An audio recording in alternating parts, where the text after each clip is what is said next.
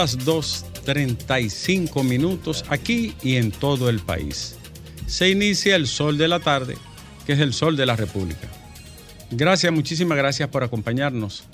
Gracias por compartir con nosotros cada tarde a través de esta red de emisoras que como matriz encabeza Sol 106.5 FM, el sol de la tarde. Así distribuimos a nivel nacional todas las frecuencias para llegar palmo a palmo a toda la geografía del país. Y a través de la red llegamos a los dominicanos donde quiera que están, en cualquier punto del planeta, en la red de Internet y nuestras diferentes plataformas. Twitter, Facebook, Instagram, igualmente YouTube, nuestro canal Sol FM. Señoras y señores, hoy es miércoles 21, 21 de junio, con un calor abrasante y una temperatura insoportable que según los organismos que tienen control de estos asuntos meteorológicos va a empeorar en los próximos días. El último día de la primavera. Último día de la primavera.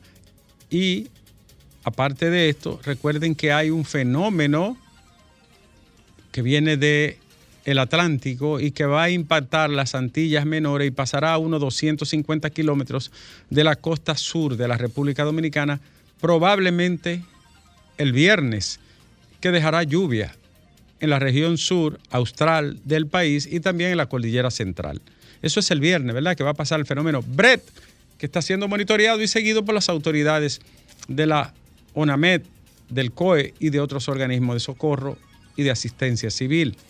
Entonces esté muy atento porque va a dejar lluvia. Va a dejar lluvia, Brett, ¿verdad que sí? Mucha. Mucha lluvia. Gracias a todos ustedes por siempre seguir el sol de la tarde. Las noticias, les recordamos que hoy es el día en que será conocida la segunda entrega de la encuesta Gallup RCC Media. Hoy la prestigiosa firma Gallup estará en esta estación y será presentada a todo el país en una segunda entrega muy esperada por toda la comunidad nacional, especialmente la comunidad política. Va, añado a esto que a final de mes eh, sale RD Elige, la mexicana, que, pongo entre paréntesis, fue la encuesta que más acertó en el proceso de elección de gobernadores en México, con gran prestigio ganado allí, porque acertó milimétricamente los resultados, sobre todo de la más disputada y la más compleja, que es la gobernación del Distrito Federal, que ganó Morena, gracias a Dios. Digo, eso lo digo yo para mí. Y yo también. Y, y también el maestro Lenchi, que somos de Morena y de Obrador. Todos los que estamos aquí somos de Morena. ¿Somos de Morena? ¿Tú eres de Morena o no eres? Este de México. Oh, y, a- y yo tuve una novia morena. ¡Ay! Otra más. Le, Una más. le llamaban Morena. Antes de Juan. ¡Qué muchacha tan noble! Nunca me dejó pasar hambre. Lea. Ay, Dios. Ay, pero eso son cosas de mi juventud, señores, de la niñez y de la adolescencia. Cosa de juventud. Y saludo al doctor Ruiz, Domingo, ¿sabe? Neurocirujano y Ay, primo de nosotros. Amigo de nosotros. El hermano. último día de la primavera fue ayer, Fafa, tú estás quedado. Me dice el doctor Ruiz. Un abrazo para el doctor José Ruiz, neurocirujano y amigo hermano. Muy Bueno, querido. bueno. aquí. De los mejores. Sí. Sí, señor. Y además familia mía, ¿no? Digo, de mi Luis esposa. Méndez. Señores, vámonos con las informaciones y las noticias de interés de este día. Hay un video que circula en redes sociales de un militar tomándole qui- 500 pesos a un chofer que trae un autobús repleto de haitianos en condición ilegal. Le digo algo, no lo voy a decir por ese militar. Ha habido momentos en que los guardias y los policías son más corruptos que los políticos. Más corruptos y más delincuentes. Ese tipo entra al autobús y busca sus 500 pesos delante de todo el mundo como si fuera tomándose un vaso de agua. Es un delincuentazo y eso se da todos los días en la frontera, desde hace todos los años del mundo. ¿Cómo usted puede controlar y resolver el problema migratorio cuando los que están llamados a cuidar, proteger, supervisar, vigilar son unos delincuentes? Yo espero que eso no se quede ahí, en un simple video. ese vándalo debe de ser puesto donde dice la ley. Cobrando peaje un militar en uno de los puestos de chequeo a la clara con el pecho abierto como si nada. Y yo aprovecho para preguntar, ¿por qué? ¿Por qué este caso ha tenido menos trascendencia que el caso de la fiscal o fiscalizadora de Higüey y los policías de allí? ¿Por qué el caso de Pedernales, donde una vida se perdió de un disparo injusto, cruel, de un miembro del ejército y de la policía que en patrulla mixta custodiaban allí? ¿Por qué este caso ha tenido menos trascendencia y no se le ha dado importancia? Sin embargo, las redes solo están concentradas en la fiscalizadora y los policías de Higüey. ¿Por qué allí donde falleció la joven Rosa Altagracia Reyes Díaz de un disparo de 17 años de edad por un cabo del ejército con una patrulla mixta de la policía? El cabo es Franklin Fernando Vázquez Segura, quien recibió prisión preventiva como coerción por tres meses. ¿Por qué este caso no, llama la atención? Si allí se perdió una vida de una niña.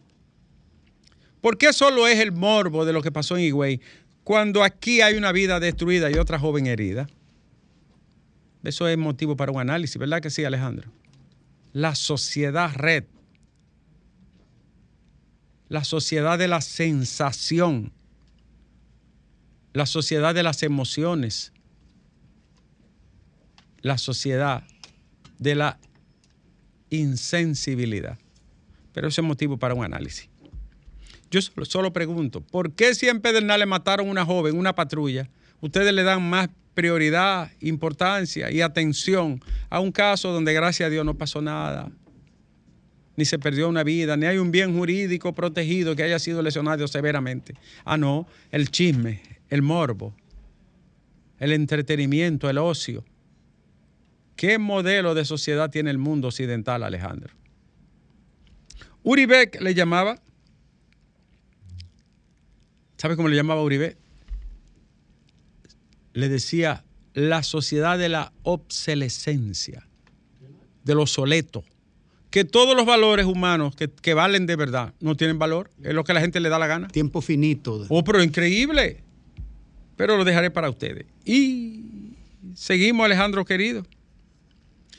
Y es que una joven de 18 años de edad, una adolescente, del ensanche de Villas Agrícolas, es un sector barrial de aquí del norte de la capital. Fue encontrada muerta en el interior de la vivienda de su presunto novio o compañero sentimental. Esta joven salió de su casa, fue a visitar al novio, no regresó, la buscaron y la encontraron hecha cadáver en Villas Agrícolas. El novio, además de que esté en problemas, debe de ser investigado hasta los genes de su mapa genético. Qué barbaridad. Qué pena. El caso David de los Santos. Condenaron cinco de once involucrados y acusados por el Ministerio Público. Pero la sentencia sienta un precedente, Alejandro. En otra época eso hubiese quedado así. Se murió en un cuartel y ya. Pero la sociedad reaccionó indignada, reclamando justicia todo el país por un hecho tan ominoso, tan bárbaro, en el que un joven de 24 años salió de Ágora preso, llegó a un cuartel de Naco y terminó muerto. Los policías permitieron que los delincuentes que estaban presos en una celda lo masacraran con actos de barbarie. Por eso están condenados a 30 años porque los actos de barbarie tienen pena máxima.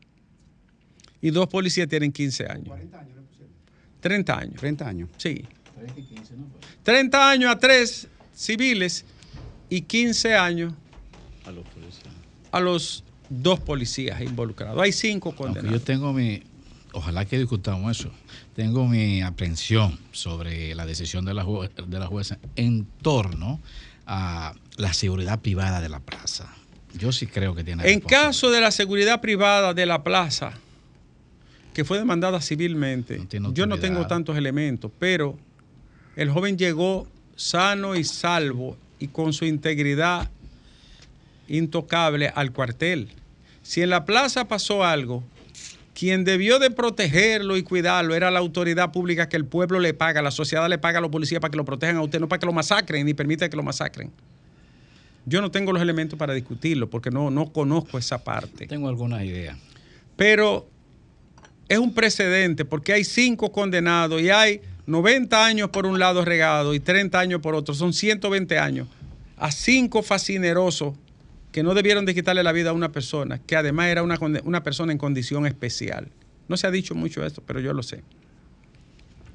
Pero se filtró, doctor, disculpa antes de usted seguir, se filtró en aquella ocasión, debería confirmarse, que el jefe de seguridad de la plaza es un miembro de una de nuestras instituciones. No, sé si la policía o cuál. no me sorprendería porque los, los centros privados están llenos de policías pagados por los dominicanos al servicio del sector privado. Ilegalmente. De manera ilegal e inmoral también. Y Alejandro, hay más noticias. Ayer se realizó un acto en el Colegio Médico Dominicano en apoyo a Miriam Germán. Allí estuvieron académicos, poetas, docentes, profesores, dirigentes políticos, representantes de la sociedad civil, luchadores sociales. Fue un acto muy bonito de poesía, declamaciones y de palabras en favor de la procuradora, que tiene muchos amigos en el tejido social de batalla de este país a través de los años. Fue muy bonito. Allí dijo Marino Zapete algo que hay que ponerle atención. Marino Zapete sostuvo que no hay que perderse en las amenazas que profieren dos o tres antisociales, que Miriam ha afectado muchos sectores, muchos nombres y apellidos que nunca se imaginaron que estarían en un expediente, y es verdad. Así que hay que mirar más para allá, dijo Zapete, y estoy de acuerdo con él. En todo caso, el apoyo a Miriam fue notorio, masivo, importante y muy significativo.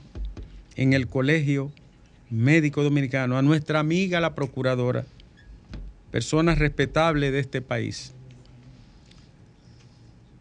que creo que toda la nación debe apoyar. Bueno, Participación Ciudadana, que estuvo en el acto, expresó también su solidaridad con Miriam Germán Brito. La Dirección Nacional de Control de Drogas apresó a un ciudadano español que llevaba, ¿tú sabes cuánto Alejandro llevaba? Ahora es Pechú, 15.775 pastillas de éxtasis. Diablo, hasta Los Ángeles se iban a, a, a, a ahí. Alejandro, 15.000 pastillas. Alejandro, pero, pero eso, eso voy a llegar hasta los conventos. Alejandro, 15.000 pastillas. Cuando tú con un cuarto te sacas del mundo eso. Oh, está preso el tipo. La DNCD lo atrapó, le dieron seguimiento y está preso el sujeto. Y en otro orden, en Santiago los choferes dicen, el amigo Juan Marte, que es dirigente y presidente de la Confederación Nacional de Trabajadores del Transporte, dice que hay que traducir la rebaja del gas, que usan la mayoría gas, a los pasajeros, y es verdad, ha bajado. Ustedes lo mantuvieron alto y hasta lo subieron en un momento. Entonces ahora ha bajado mucho y ustedes mantienen los precios igual. Pásenle eso a los infelices. Ojalá sea así. En Jarabacoa ha ocurrido un hecho que ha consternado a ese hermoso municipio y buena comunidad. El ingeniero Miguel Abreu Adame, de 63 años, fue ultimado de manera violenta y su esposa herida por un joven ya ubicado y reconocido de la comunidad que entró a su vivienda y le quitó la vida. No sabemos los motivos. Pero fue un acto de violencia brutal que terminó con la vida de una persona muy querida y reconocida de Jarabacoa. Parece que hay un conflicto, no parece que fuera robo. Y si fue robo es muy extraño. Otra noticia, Alejandro, a esta hora, es que República Dominicana y Canadá se comprometen a seguir trabajando a favor de Haití. Canadá nos jugó sucio a nosotros, por debajo de la mesa y de manera irresponsable, filtró informaciones de cosas que no habían ocurrido. La República Dominicana no tiene un solo documento donde le dé aquiescencia al gobierno canadiense para establecer en nuestro país ni una oficina ni ningún otro instrumento de apoyo a la policía haitiana. No existe, ni de palabra tampoco. ¿Por qué hizo eso Canadá? Una manera de presionar.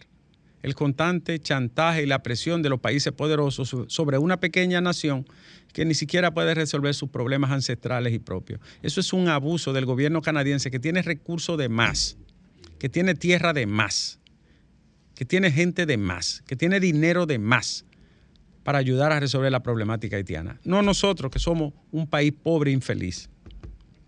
Buenos pendejos. Y no puedo decir esa palabra, Alejandro. Tú me controlas mucho a mí, no estamos en Radio Bonao, ¿no? No, que cada vez que digo algo, una vez me hace seña, que Alejandro el carajo este. ¿Tú crees que Felinova que manda aquí? ¿Eh? Bueno, y por último, Alejandro, emitieron una orden de arresto contra la supuesta neurocientífica Elizabeth Silverio.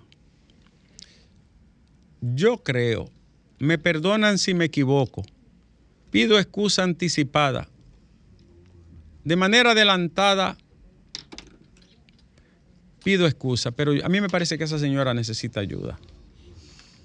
Dijo que no es médico y aparece en varios videos diciendo que es médico. Dijo que es doctora y después apareció negando que fuera doctora.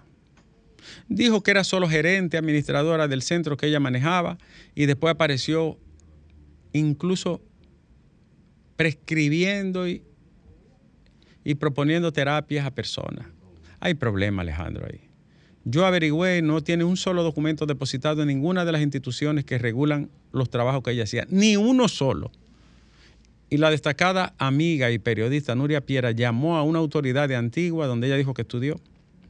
Y por cierto, que es dominicano, porque en, Antigua hay más dominicanos que la población original. ¿Tú sabías eso? Hay más dominicanos. Muchos de Bonao, constructores, salones, eh, maestros, hay de todo. Y ella habló con la autoridad educativa de allí y la señora ni siquiera terminó el bachillerato de manera formal para entrar al grado de una profesión universitaria. No, ni siquiera eso. Lo que aquí llamamos pruebas nacionales, ella no lo aprobó, solo dos materias. Entonces ya, yo creo que ya eso tiene que terminar ahí. Humanamente cerrar ese expediente, darle continuidad legal, es decir, que afronte las consecuencias legales, pero ya, ya terminen ya los memes, terminen, lo- terminen la, la, sorna, el ludibrio. ¿Sabes lo que es ludibrio, Alejandro, verdad? Burla despiadada, es un ludibrio. Burla despiadada y cruel, ludibrio. Es más allá del sarcasmo. Ya terminen eso, porque ni le hace bien a ella, ni a los niños, ni a los que fueron allí, ni le hace bien a nadie. Pero ya que ella deje esa pasarela de andar en los medios, porque ella, ella, ella está en falta, no tiene un solo documento en ninguna institución de estatal de este país. Una paciente andante. Pero, pero por Dios, ¿verdad? Yo no quería decirlo, pero ya basta, basta. Ella necesita un diagnóstico y medicación. ¿Y cómo la gente goza haciendo eso? Incluso gente hasta pensante, lo he visto, poniéndole meme y cosas, ya paren eso ahí. Por último, Alejandro, y esta sí que es la última. Aquí está, ya llegó don Rafael Acevedo. ¡Ey! En breve viene la gala, nos vamos de una vez con ella. Pero tiene una orejita, don Rafael, una orejita, aunque sea, como en la lotería. Coño, este hombre sí es cerrado, Domingo. ¿Eh? Eh, Diablo, qué hombre tan cerrado, tan No, no rígido. como qué hermético. Oye, no ha soltado. Nosotros tendremos que conformarnos con una orejita que se comieron esta gente el otro día. Mira, una vez estábamos en la, en la casa vieja, ¿tú te acuerdas? En la zona. Una vez, Esa estaba buena. Una vez. hoy te la tenía guardada. una vez estábamos en la casa vieja ¿Y qué pasó? y, y- y la Galu salió. ¿Tú te acuerdas? ¡Pam! Sí. Le dijo, don Rafael, va a salir la última en noviembre, tírenos algo.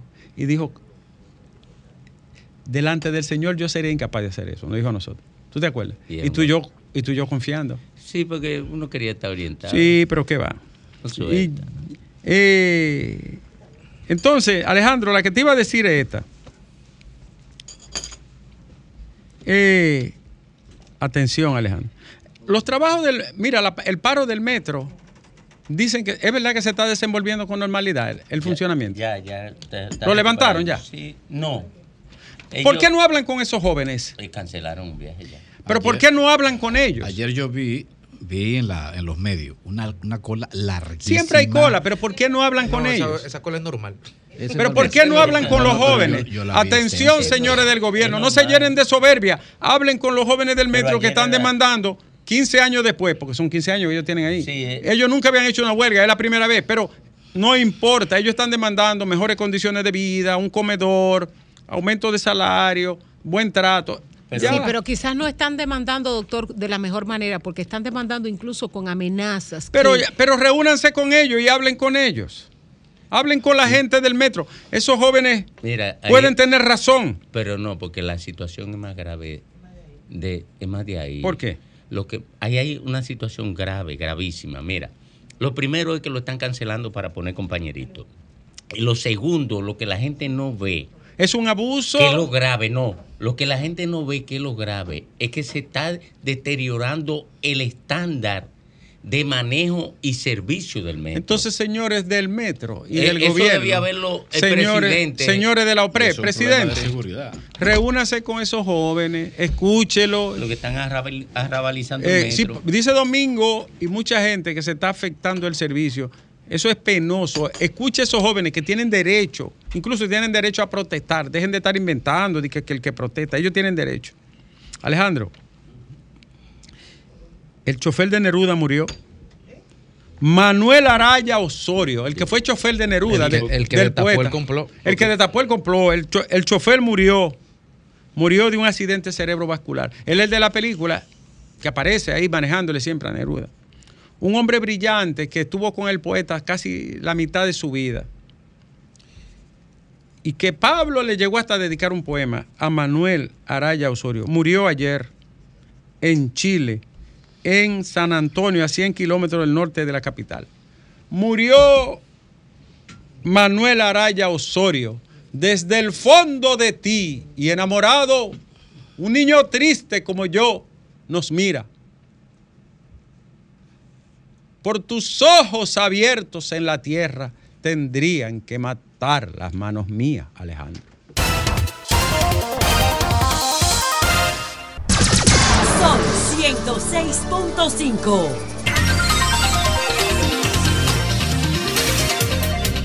Las 3, 5 minutos, regresamos al sol de la tarde y ya tenemos el panel listo para la presentación de los resultados de la segunda encuesta o segunda entrega de la encuesta Gallup RCC Media. Desde el año 1989 esta firma encuestadora ha estado in- incidiendo en mediciones y levantamientos electorales y de otra índole en la República Dominicana.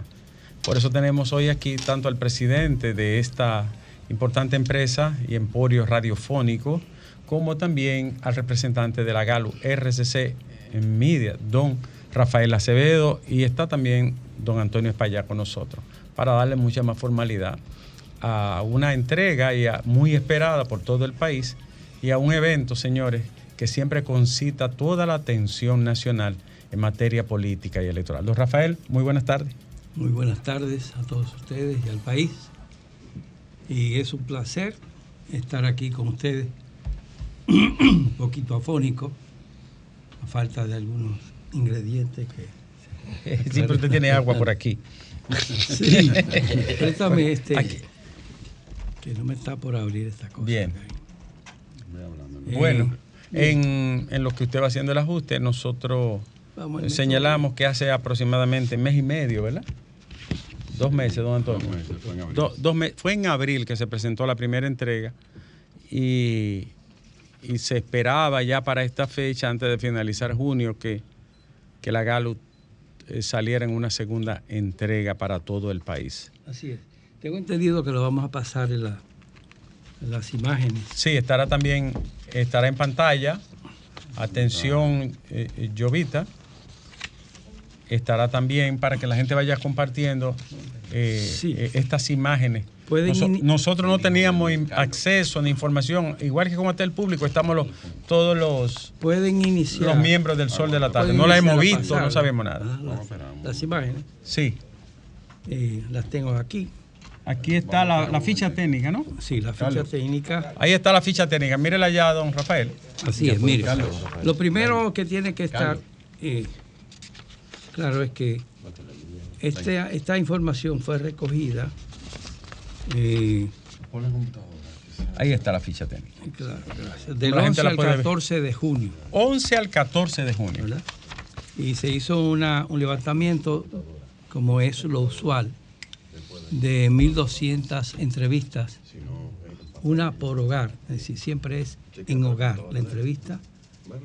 Y la preselección se hace en base a... No una- se hace a personas, sino a casas, a hogares. Sí, primero es hogares.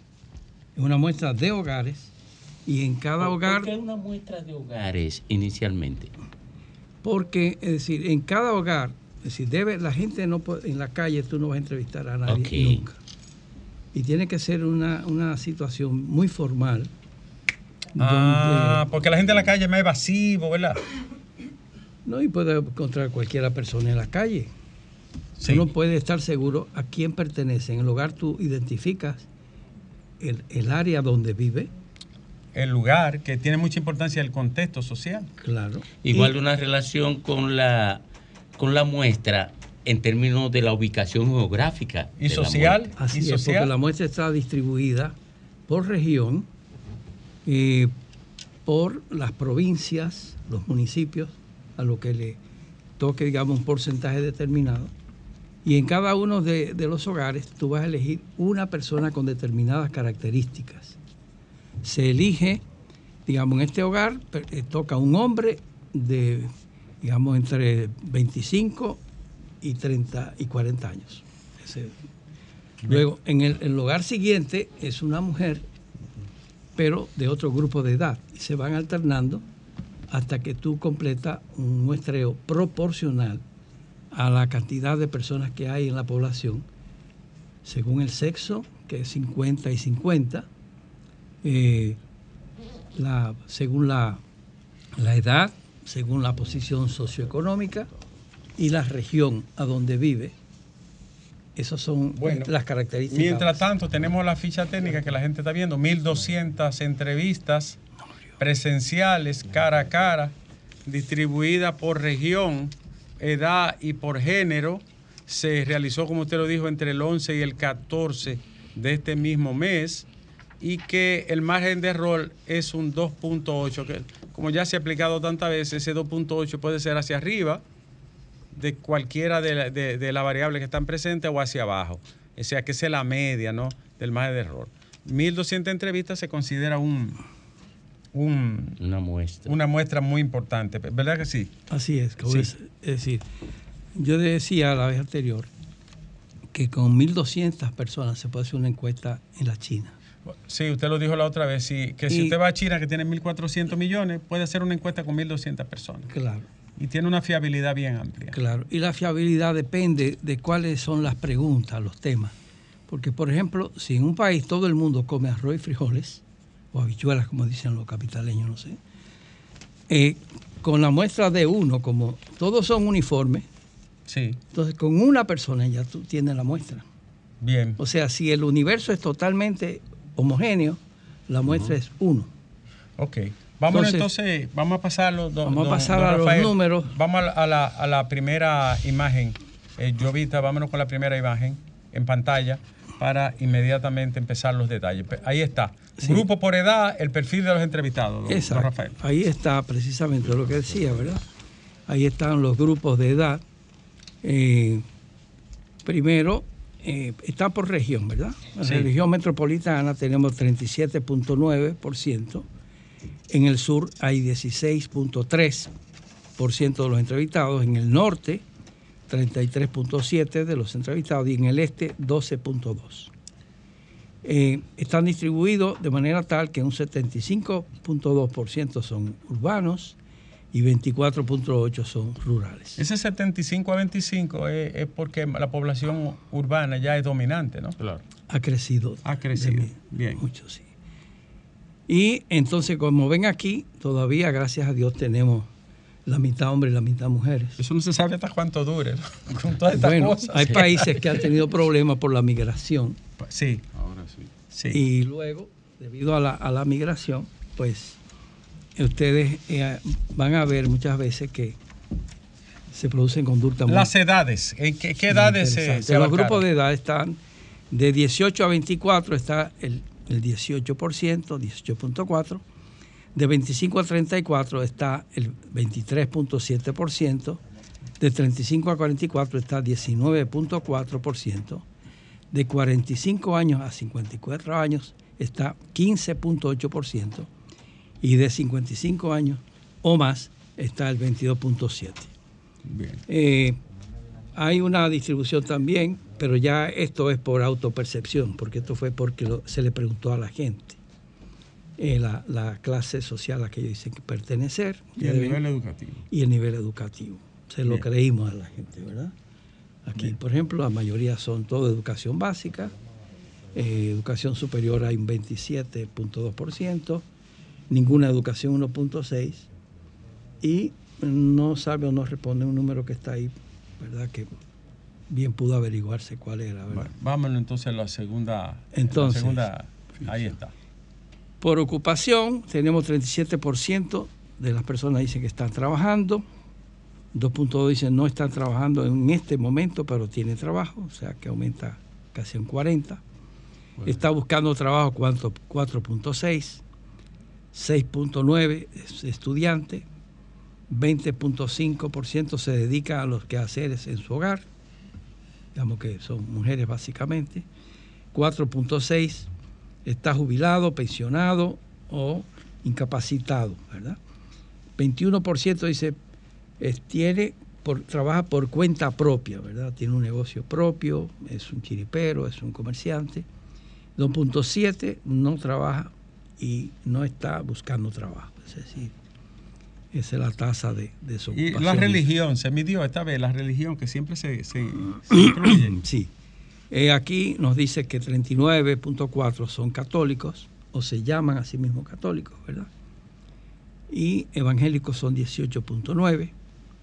Eh, otras religiones están entre 1, 0%, 0. punto algo. Hay de todo ahí. Y de ninguna dice 36.5%, que no es de ninguna religión. Bien. Vamos entonces a la intención de voto. Hay- la pregunta 18 del, del- del estudio decía, ¿votaría por Luis Abinader para presidente en las elecciones presidenciales del 2024? Eh, 52.9% dijo que sí, que votaría por él. 52.9. Sí. Eh, Eso es redondeado un 53. eh, dijo que no votaría por él 44.8%. Eso es un 45. Sí. Y no sabe, no opina eh, 2.3. Muy parejo, ¿verdad? Eso, porque 53 a 45 está bien próximo, ¿no? Bueno, Sí. así es. En términos de es. esa pregunta directa y cerrada. de si votaría o no votaría por él, ¿verdad? Se puede entender que estos que dicen que no es porque están más adelante, como lo vamos a ver, se distribuyen en- más adelante en otras preferencias. en otras preferencias, exactamente.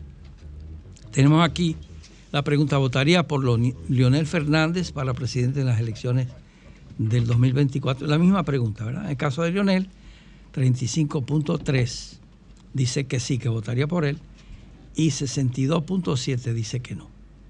1.9 dice que no opina, que no sabe. Eh, votaría por Abel Martínez para presidente en 2024. 29.1 dijo que sí, 65.8 dijo que no. Votaría en blanco 0.1. Una pregunta en- sobre esa interrogante. Es una pregunta cerrada. ¿Usted votaría por fulano de tal? Sí. Directo, así. Solamente. Agarra a la gente ahí. Solamente, sí. Ok. Solamente. Más adelante vamos a tener escenarios donde está frente a otros eh, posibles candidatos. Entonces, aquí tenemos la 21. Si hoy fueran las elecciones presidenciales del 2024, las opciones fueran, eh, digamos, eh, Fernández, Luis Abinader por el PRM, Leonel Fernández por la Fuerza del Pueblo, Abel Martínez por el PLD. ¿Cómo votaría usted, verdad? Entonces aquí dice 47.7, dice Luis Abinader por el PRM, 28.9 dice Leonel Fernández, 19.0 Abel Martínez por el PLD. Ninguno de ellos dice, puede entenderse que por otros partidos, otros candidatos, ¿verdad? Está la siguiente pregunta, si hoy fueran las elecciones, la misma pregunta, perdón, pero aquí está con la gente que dijo que está segura que va a votar. Los que dicen que van a votar. Sí. Los que dijeron sí, yo voy a votar, porque en la otra estaba gente dudosa, que aquí están los, los que dicen que van a votar. voto duro. Este es el voto duro, la gente que está decidida. Así es. Entonces, en este caso, Luis Abinader por el PRM tiene 50.9, Leonel Fernández por el- la Fuerza del Pueblo tiene 28.2 y Abel Martínez por el PLD tiene 17.9. Si Entonces, lo redondeamos, Abel tiene 19, Leonel 28 y Abel 51. Así es. 18, 29 y 51. 18, Abel tendría 18, 28, 28 y 50.9 un 51. Exacto. así es, Bien. Es una pregunta directa con ellos ahí. así es. Ahora hay una pregunta interesante. Esta es una de las preguntas más importantes que se hace porque es la percepción que tiene la gente. Sí, esto es percepción. Percepción. Esta no es la opinión. No es la ni opinión, ni es si va a votar, si no va a No, votar, no. por qué va a votar, sino qué usted cree que va a pasar. Así es. Cu- ¿Cuál es la pregunta? ¿Quién cree usted que ganará las elecciones presidenciales de mayo del 2024? El primero favorecido es Luis Abinader por el PRM, dicen 48.2 creen que es él. Leonel Fernández por la Fuerza del Pueblo, 24.4 y Abel Martínez del PLD, 11.5. Eh, no sabe, no opina de esa gente, dice. Muy- muy alto, acuérdense que esto es de 15.4. Sí, gente que no está seguro. Hay gente que no está seguro, pero tampoco opina. Claro. Es muy es alto, una- 15.4. Acuérdense que es una opinión. ¿Quién cree usted? Sí. Que no es un compromiso de voto, No. sino en el Lo que la gente cree. Sí, Lo que va a ocurrir. así que sí. lo que la gente cree que va a ocurrir. Es una pregunta muy psicológica. Sí, ¿Qué sí. usted cree que va a pasar? ¿Qué usted cree que va a Y pasar? hay gente que no que cree, no tiene ninguna, digamos, predicción, ninguna no premonición ni conocimiento, ni yo no sé, no sé, no sé. Y es claro, es una posición que, que poco me lo encuentro, ciudadano. de otra manera. Así es. Pero es 15, ¿no? Que es importante. Sí, sí. ¿Quién le gustaría, esta sí es preferencial, Este, este más preferencial. que gane las elecciones presidenciales de mayo del 2024? Dice Luis Abinader por el PRM, 47.7, muy parecido al anterior. Estas son muy semejantes. Leonel Fernández, la Fuerza del Pueblo, 27.2. Abel Martínez por el PLD, 14%. Aquí también hay gente que no está claro quién prefiere, pero van a votar. Van a votar.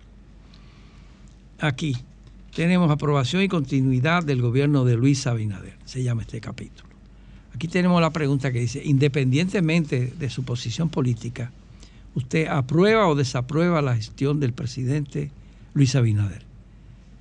Aprueba 60%, desaprueba 36%, no sabe, no responde 4%. Seguimos la próxima pregunta. ¿Piensa usted que lo mejor para el país es que el PRM siga gobernando o cree que sería mejor que gobernara otro partido? Aquí dice que gobierne otro partido 44.3. Que el PRM siga gobernando 49.8. Y hay gente que no sabe, no responde un 5.9. Está esta pregunta también interesante con los que están seguros que van a votar. Si Luis Abinader no participa en las elecciones del 2024, ¿por quién votaría usted dentro del PRM? Esto es a los PRMistas. Ese es para, pa- para la gente de ese partido. No, aquí están todos los, los que dijeron que iban a votar.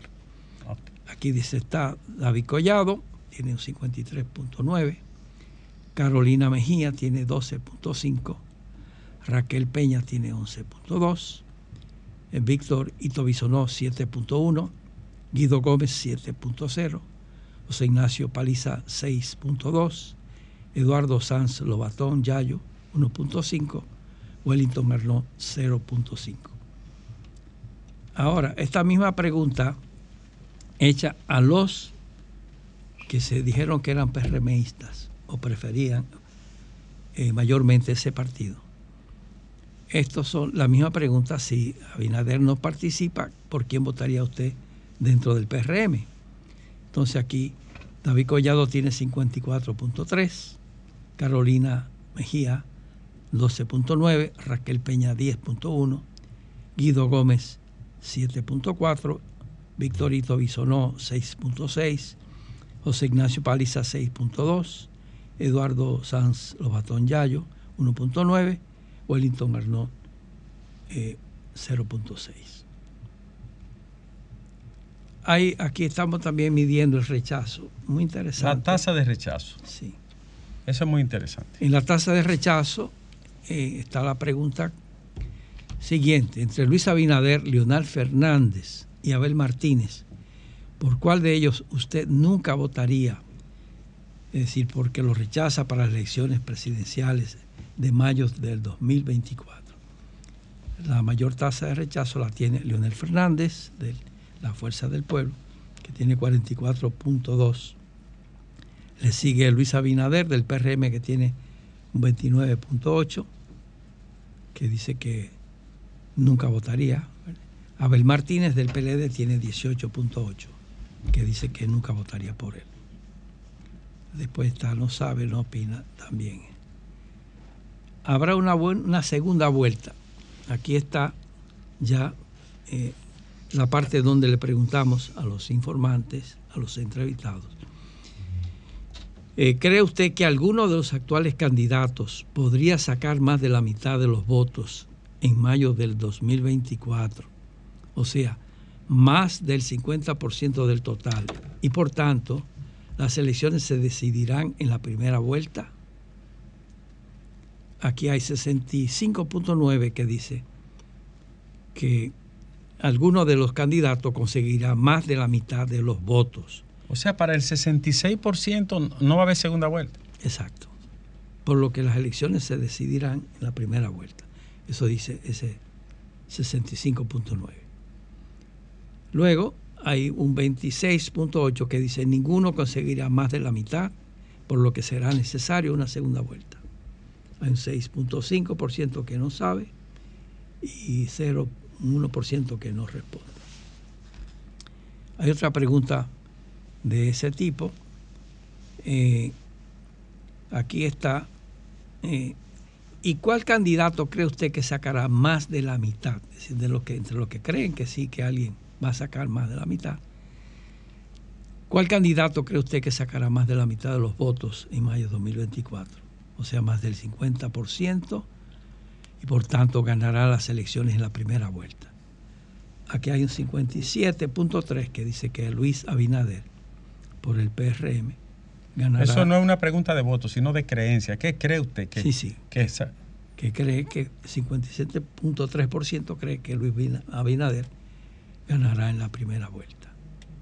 26% dice que Leonel Fernández ganará en la primera vuelta y 11.5 dice que Abel Martínez por el PLD ganará en la primera vuelta. Eh, eso hace igual la relación con la afirmación, Ricardo, de que el 66%... cree que se va en primera vuelta alguien? alguien alguien será. Sí, No- sí, está vinculado. Y, y entonces también crea coherencia con la información de que el, de que el 50 y tanto por ciento cree que Luis Abinader va a ganar en primera vuelta. 52, 53. Eh, Esa es otra pregunta de percepción, de lo que Y la gente percepción. concibe, ¿no? Correcto. Así Vámonos es. con la próxima entonces. Entonces aquí están Y si hay segunda vuelta, Ok, ahora en el caso de segunda vuelta, supongamos que en una segunda vuelta los candidatos fuesen, fueran eh, estos tres siguientes, ¿verdad?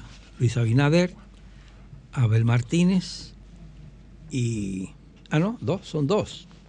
¿Verdad? En una Eh, segunda siempre vuelta. con dos. Son dos. Siempre con dos. El escenario son uno- escenarios distintos. Claro, si son los dos candidatos de la segunda vuelta, son Luis Abinader y Abel Martínez. Eh, Luis Abinader tiene 56.0 y Abel Martínez tiene 38.1. Esos son los dos números. Ahí a ver sube mucho, ¿no? Porque sube en 38. Claro, ahí está Los una votos de- parte de, lo de Leonel y, Y una de los, parte de los indecisos. el incluso trasvase tiene- sí. normal. Así Y. Abel es el que tiene menos tasa de rechazo, un 18%, Sí.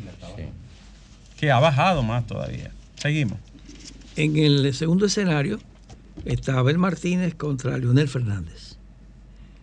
Este es interesante, dice que Abel Martínez por el PLD tendrá 43.8 de los votos, mientras Leonel Fernández por el- la Fuerza del Pueblo tendría 40.3. Eso es el escenario hipotético de que se que son ellos dos. Abel y- y Según Leonel. esto, eh, Abel le ganaría a Lionel. En Pa- ese caso. Parece que entonces los del PRM se mueven, Se mueven tienen hacia, mayor tendencia a hacia Abel, hacia Abel, sí. hacia y eso está relacionado con el por cual nunca votaría. Sí, por la tasa de rechazo y también está por la competencia que se da entre el primero y el segundo. Así es. Que es más rípida que la que se da entre el primero y el es. tercero. Así es. Estoy La- el último escenario que sería Leonel y Luis. ¿Qué pasaría? Ok. Eh, en este caso, Leonel, eh, Luis Abinader por el PRM tendría 56.1 y Leonel Fernández por la Fuerza del Pueblo tendría 38.5. Ninguno 4.4, 1.1 no sabe, no responde. Eh, simpatía por los partidos. en Los partidos, ya esto es los partidos como entidades, ¿no? No, no los Sí, candidatos. sí, sí. Vamos a ver, ¿cómo está el Aquí comportamiento? el, el PRM actualmente tiene 43.5% de personas que simpatizan o lo prefieren o más se inclinan hacia ese partido. Un 16.4% es por el PLD o Partido de la Liberación Dominicana y 16.8% la Fuerza del Pueblo. La Fuerza del Pueblo está por encima del PLD en este caso. Pero es un empate. Es casi un empate técnico. Sí, Aunque hay, un, hay ninguno con 16.6. Pero, Así es. pero es. es un escenario casi, casi igual al de la primera entrega. Se mantiene más o menos la tendencia, Sí, ¿no? que- Pero 16.6 es un 17 de ninguno, es mucho, ¿eh? Sí. Es Sí, bastante. así es. Bueno, siempre ha habido una buena cantidad de personas que no, Sí. Somos no están muchos. Somos varios. Somos muchos. somos varios. Y, y aunque me dicen Después que hay la- una serie de partidos interesantes ahí, emergentes o antiguos que tienen entre 1 punto algo, 1.1. ¿Cómo, ¿Cómo está el PRD? Lo tenemos ahí, el PRD y el Partido Reformista, porque son dos organizaciones. Bueno, esos dos, cada uno Sí. tiene, Y los dos están en, en su asunto, ¿no? los dos están en su asunto. Están intentando sobrevivir. ¿Cómo cada- están ellos? Cada uno tiene 1.1%. Ay, mi Bajaron, porque tenían 1.8 Ba- en la ba- primera ¿Bajaron del por ciento del dinero en la Junta? No, no, no. sí, sí, no. bajaron domingo. Con eso no se, no se consigue. Ah, sí, porque con el 5. No, claro. Pero, pero cuando se alían, eso se No, se multiplica. Se modifica. Señores, tiene 1.1 el reformista, 1.1 el PRD. ¿Y los demás partidos? ¿Cómo está la gente? Bueno, Amiga de nosotros. nosotros. vamos a dejarlo ahí entre, vamos a decir que el error muestral es El mayor muestral, que sí. lo que Sí, cualquier que tipo el de margen cálculo. de error es mayor que lo y que indica, entonces y no vale la Alianza pena. País, ¿cuánto tiene? No tenemos, como se dice, base para opinar. Ya. La base Y generación de servidores, Alianza País. Estarán por ahí, pero el error muestral es más grande. Se lo traga, ya, sí, porque ya. por eso entonces no es una El medición. error es un 2.8. Con lo cual estamos diciendo algunos amigos nuestros que están ahí podrían tener hasta un 2%. Sí, sí, sí. Exacto, y en quién base, sabe y, y todo- en base y no al, error, al error Bueno, muestral. porque lo que, lo Así que es. Ricardo, lo que explica el licenciado Acevedo es que si el, ma- el- el error muestral es más alto que lo que ellos sacaron, se lo traga. Se tra- el error Sí, se sí, lo traga. entiendo, lo entiendo. Y por tanto, como medición no tiene importancia. Ya. Como Así es. matemática, ¿no? Sí, matemática. Aunque les voy a decir, lamentablemente, cuanto más se acerca un porcentaje de lo que sea a uno o a, a, a- a Mientras ce- más a pequeño, cero, mientras sí, más pequeño. es. o a 100, más exacta es la encuesta. Sí. Wow. El error disminuye. ¿Cuál es eso la- lo vamos a dejar ahí. ¿Cuál es la última imagen que Sí, tenemos? sí, ahí? sí, eso, eso yo lo sé. yo la lo leí. última imagen que tenemos. Vamos a dejarlo hasta ahí. Vamos a ver. Eh, hay Ah, los problemas. Vamos a ver los problemas. esto- Eso esto es es clave. interesante, claro. mire. Los problemas principales del país. Así es. ¿Cuáles son? Aquí se le preguntó a todos los informantes en la siguiente pregunta. ¿Cuáles diría usted que son los tres problemas principales que tenemos hoy en el país? Entonces, el 70.2% dijo los robos, asaltos, bandas y delincuencia en general. De lo que usted estaba La inseguridad, la inseguridad. 70.2%. Eso, es- eso es demasiado, es un universo. Así es. Eh, eh, eh, subió. Subió más porque era 68 en la Sí, otra. sí, Acuérdate que en la pasada sí. fue 68.3, Sí, algo así. subió. Subió.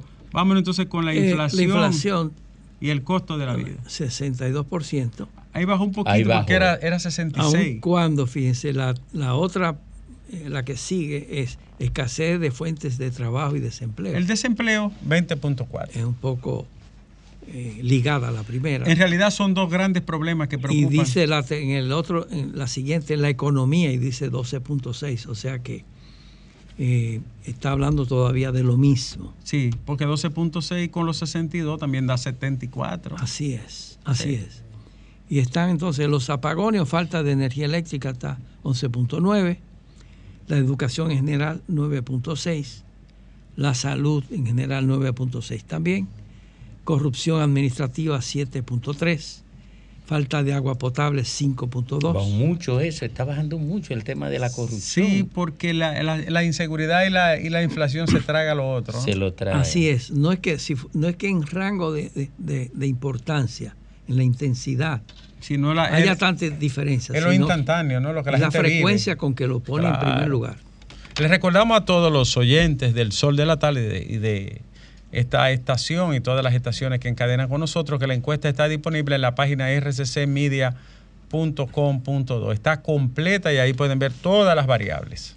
Hay un par de preguntas más, creo. ¿Cuál es la otra? Bueno, el la misma pregunta, pero desde el punto de vista personal. ¿Cuál diría usted que es el problema del país que más le afecta a usted y a su familia? Entonces aquí habla de la inflación, en primer lugar, el costo de la vida. Y en segundo lugar son los robos y la delincuencia en general.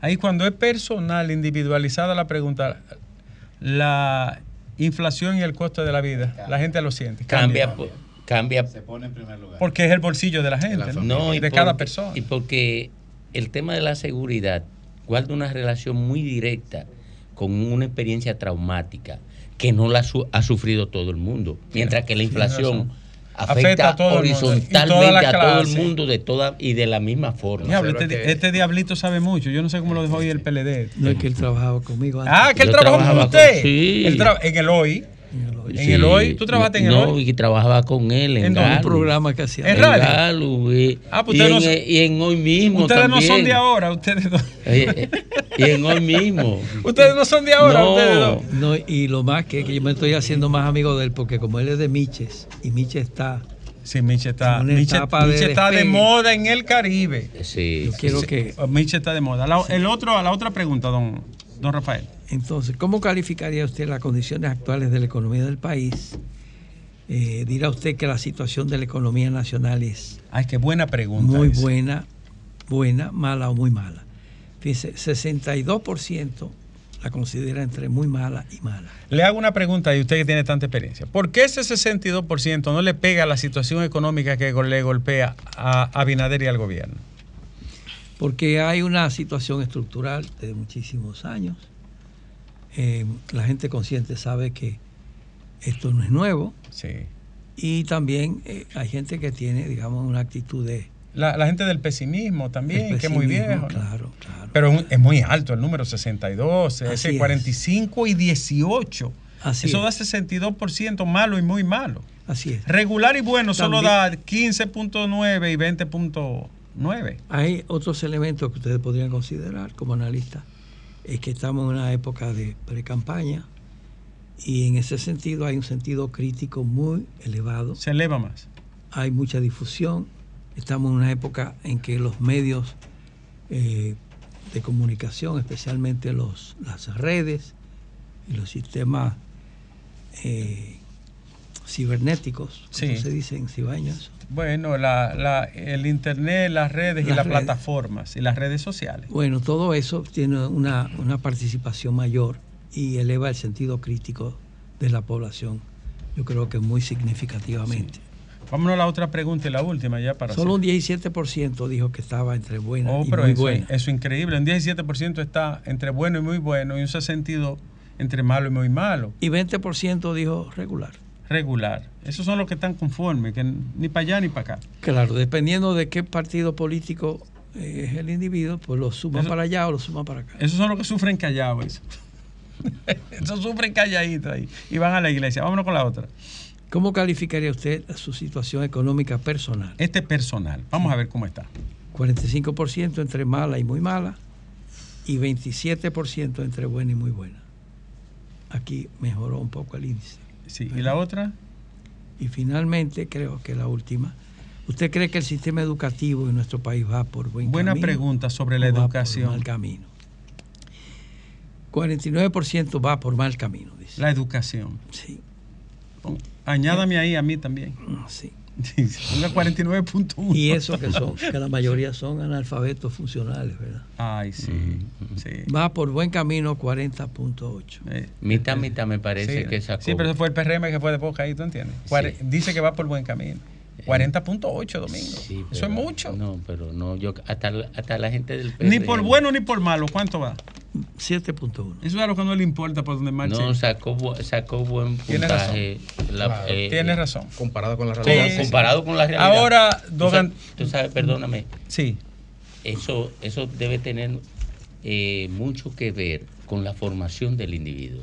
Porque el nivel de criticidad hacia No, no, aumenta en la medida que la, la gente el tiene, tipo está bien formado. ti- tiene más formación. Así Don es. Antonio, eh, esta es la segunda entrega de una Ga- pregunta, creo. Sí, esta es la segunda entrega de Galo, pero vienen otras entregas. ¿Cuántas quedan de aquí a diciembre Eh, para, para, para Galo en el año? Quedan dos entregas más, la de agosto y la otra me parece que es en noviembre. Agosto y noviembre. Sí. Y, y tenemos una encuesta hermana que también se presenta en la mañana, que también va a presentarse. Sí, ¿Tiene, eh, tiene salida en este, en este tramo? RD Elige sale mensual, o sea, me parece que para principios de julio ya viene y después en agosto. Y Le así dan tiempo a los mexicanos porque la contrató todo el mundo en México, RD Elige ahora. Sí. Ahora tienen trabajo de más. Así mismo es. Porque acertó en todo, ¿eh? Sí, es Muy cierto. bien. Entonces, Di- di- podríamos decir que elige es la mexicana que tiene el mismo comportamiento que tiene Galo aquí. Entonces nosotros Bueno, tenemos... el- Eh, sí. los últimos números del IGE y estos números van muy... va- a- o sea, la- las encuestas no se comparan, ¿verdad que no, don, don Rafael? Es, es mejor no decir eso. No lo he hecho nunca. Nunca lo ha hecho. No se comparan. No. y dicen los entendidos y los técnicos, los que saben de esta cosa, que no se comparan porque cada quien vive, mide en un escenario distinto, en un contexto distinto, en una situación diferente. En un momento distinto, sobre todo, porque si es una fotografía del momento, Por eso no se hacen comparaciones. el, el peso, tú puedes comparar dos encuestas que midan el mismo día y en el mismo escenario, pero nunca se produce eso. Mañana yo voy a presentar una que me mandó mi amigo Rafael Paz. Ajá. Yo la voy a presentar mañana. Ok. Sí, Una, sí. una pregunta. ¿Y a quién le va a dar paz esa? No, no, no, no, no, no, no, no, venga a joderse. Yo no estoy Yo la tengo aquí, me la mandó él. Y la voy a presentar mañana atento a mí. Ya, Con bueno, está descaro. Atento a mí. don Rafael, Sí. e- esta encuesta de esta entrega es híbrida desde el punto de vista del levantamiento en el territorio o todo fue presencial en hogar. Lo pregunto. por el- ¿Física o virtual? Vamos Lo pregunto si es híbrida porque es casi imposible llegar al lobby de las torres de la clase media alta y alta. ¿Cómo se hace con ese ¿Cómo le llegan a los ricos? Yo vivo en un tercer Bueno, eh, piso. la- no es híbrida. Es decir, la- todas las son presenciales, todas. Pero déjeme decir una cosa. eh, nosotros tenemos aquí desde el año 1989 trabajando en este país. Y la ciudadanía dominicana tiene bastante respeto por nuestra gente. Sí, eso es Nuestra gente también tiene un entrenamiento y un reclutamiento muy cuidadoso y sabe cómo llegar a los hogares, presentarse y ser recibida. Sí, lo, lo- lo- lo- lo que sucede, don Rafael, es que las grandes torres y algunas casas amuralladas de la clase alta eh, solo tienen personal de control de seguridad. O sea, para poder tener acceso adentro de la, de la sala o de la galería, tiene que haber un permiso específico de- del residente dueño de casa o líder de casa. Así es. En esos casos nosotros permitimos que eh, nuestro personal entreviste en la proximidad con la seguridad de que viven en la torre. Ah, Y la otra cosa que les voy a decir, afortunada o desafortunadamente, los ricos de verdad son tan pocos que no afectan los resultados. Ah, los ricos son tan pocos que a mí nunca me han entrevistado. Y me, y me- ¿Eh? me disculpa, en esa misma línea, eh, si esa restricción existiera y fuera vigente, también se, se marca en todas las otras encuestas que se hacen en este país y por lo tanto se anula la variable. No, porque la RD elige. Eh, No, yo digo las es presenciales, yo digo No, las él dice la presenciales. presencial. Habló un rico, Sí. habló un riquito de Gascue. A ese nunca lo han entrevistado. A ese nunca lo han entrevistado. No, a mí no me censaron, que es diferente. No, no, no te entre- ¿Y quién le llega a tu torre? Eh, don Rafael, Queda una última. Una última, la última que te iba a decir, que quedaba como un otro eje sí, aquí. Aquí está, en su otra opinión. ¿cuál es? actual, la República Dominicana está progresando, está estancada o está en decadencia. Esa pregunta es bien subjetiva, ¿no? Que Sí. ¿Está estancada, está en decadencia o está progresando? Ahí tiene que ver mucho con el pesimismo y el optimismo. Claro, y, la, Y lo que la gente sufre también. sí, y la- el grado de información que tiene la gente de cómo va el mundo en otros países, Ah, bueno, también influye. la ignorancia y, la, y el analfabetismo. Sí, Pero, pero hay otro detalle. Ahí O sea, eh, eh, Y, tiene mucha y- importancia. y también matizado por las preferencias políticas. Para el que acceda, don Rafael, a, a- a que ya está en el portal de rccmedia.com.de, explicar, por favor, don Rafael, por qué dice, por ejemplo, en la pregunta P, en la 21, dice n igual a 1200 y en la siguiente dice n igual a 922. Porque los 222 son aquellos que dijeron que seguramente van a votar. Es lo que se llama el sujeto efectivo. Ahí está, no responde, no, no sabe, que, que se, se saca y entonces se queda el, el- Se el queda el efectivo. que dijo, yo voy a votar. Y no varía ni hace cambiar mucho, no sabe, no responde. Resultado final. Ajá, ¿Cómo afecta lo, lo final? Los que no saben, no responden y dicen ninguno. Bueno, la, la experiencia que hemos tenido es que ellos se distribuyen proporcionalmente entre los otros partidos. Se distribuyen. Al final, te- o sea que la tendencia se mantiene. Exacto, porque los resultados finales, con nosotros que hemos tenido la oportunidad de confrontarlos eh, en todas las elecciones durante décadas, vemos que se mantiene esas mismas proporciones que con ellos y sin ellos. Sí, son, se- más, son- son más críticos, ¿verdad, Domingo? Sí, lo que pasa ahí es que en el resultado final, como ese, esa, ese número no, no forma parte, entonces la relación porcentual entre uno y otro se mantiene, se lleva hasta el voto. ¿Tú entiendes? Porque ahora incluso, cuando, por eso es que tú ves que los candidatos sacan más votos, porcentualmente hablando, más votos que lo que dice la intención de voto. Sí, sí, lógico. Ya O sea, cuando se cuentan los votos, te saca un por ciento superior al que la intención de voto dijo que tenía ese candidato. Porque la intención de voto toma en cuenta lo que dicen que no saben, toma en cuenta lo inseguro, toma en cuenta, ¿tú entiendes? Eh, la encuesta está disponible en la página rccmedia.com.do. Ahora Domingo sabe del asunto. Perdimos dos veces consecutivas en Santo Domingo. Todas las veces que me apoyaste. ¡Nos frieron! Alejandro.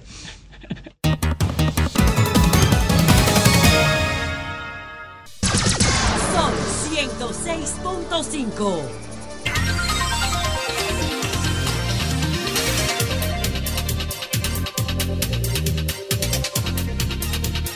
Alejandro, eh, faltan cinco minutos para las cuatro. Alejandro, ¿me dieron abonado?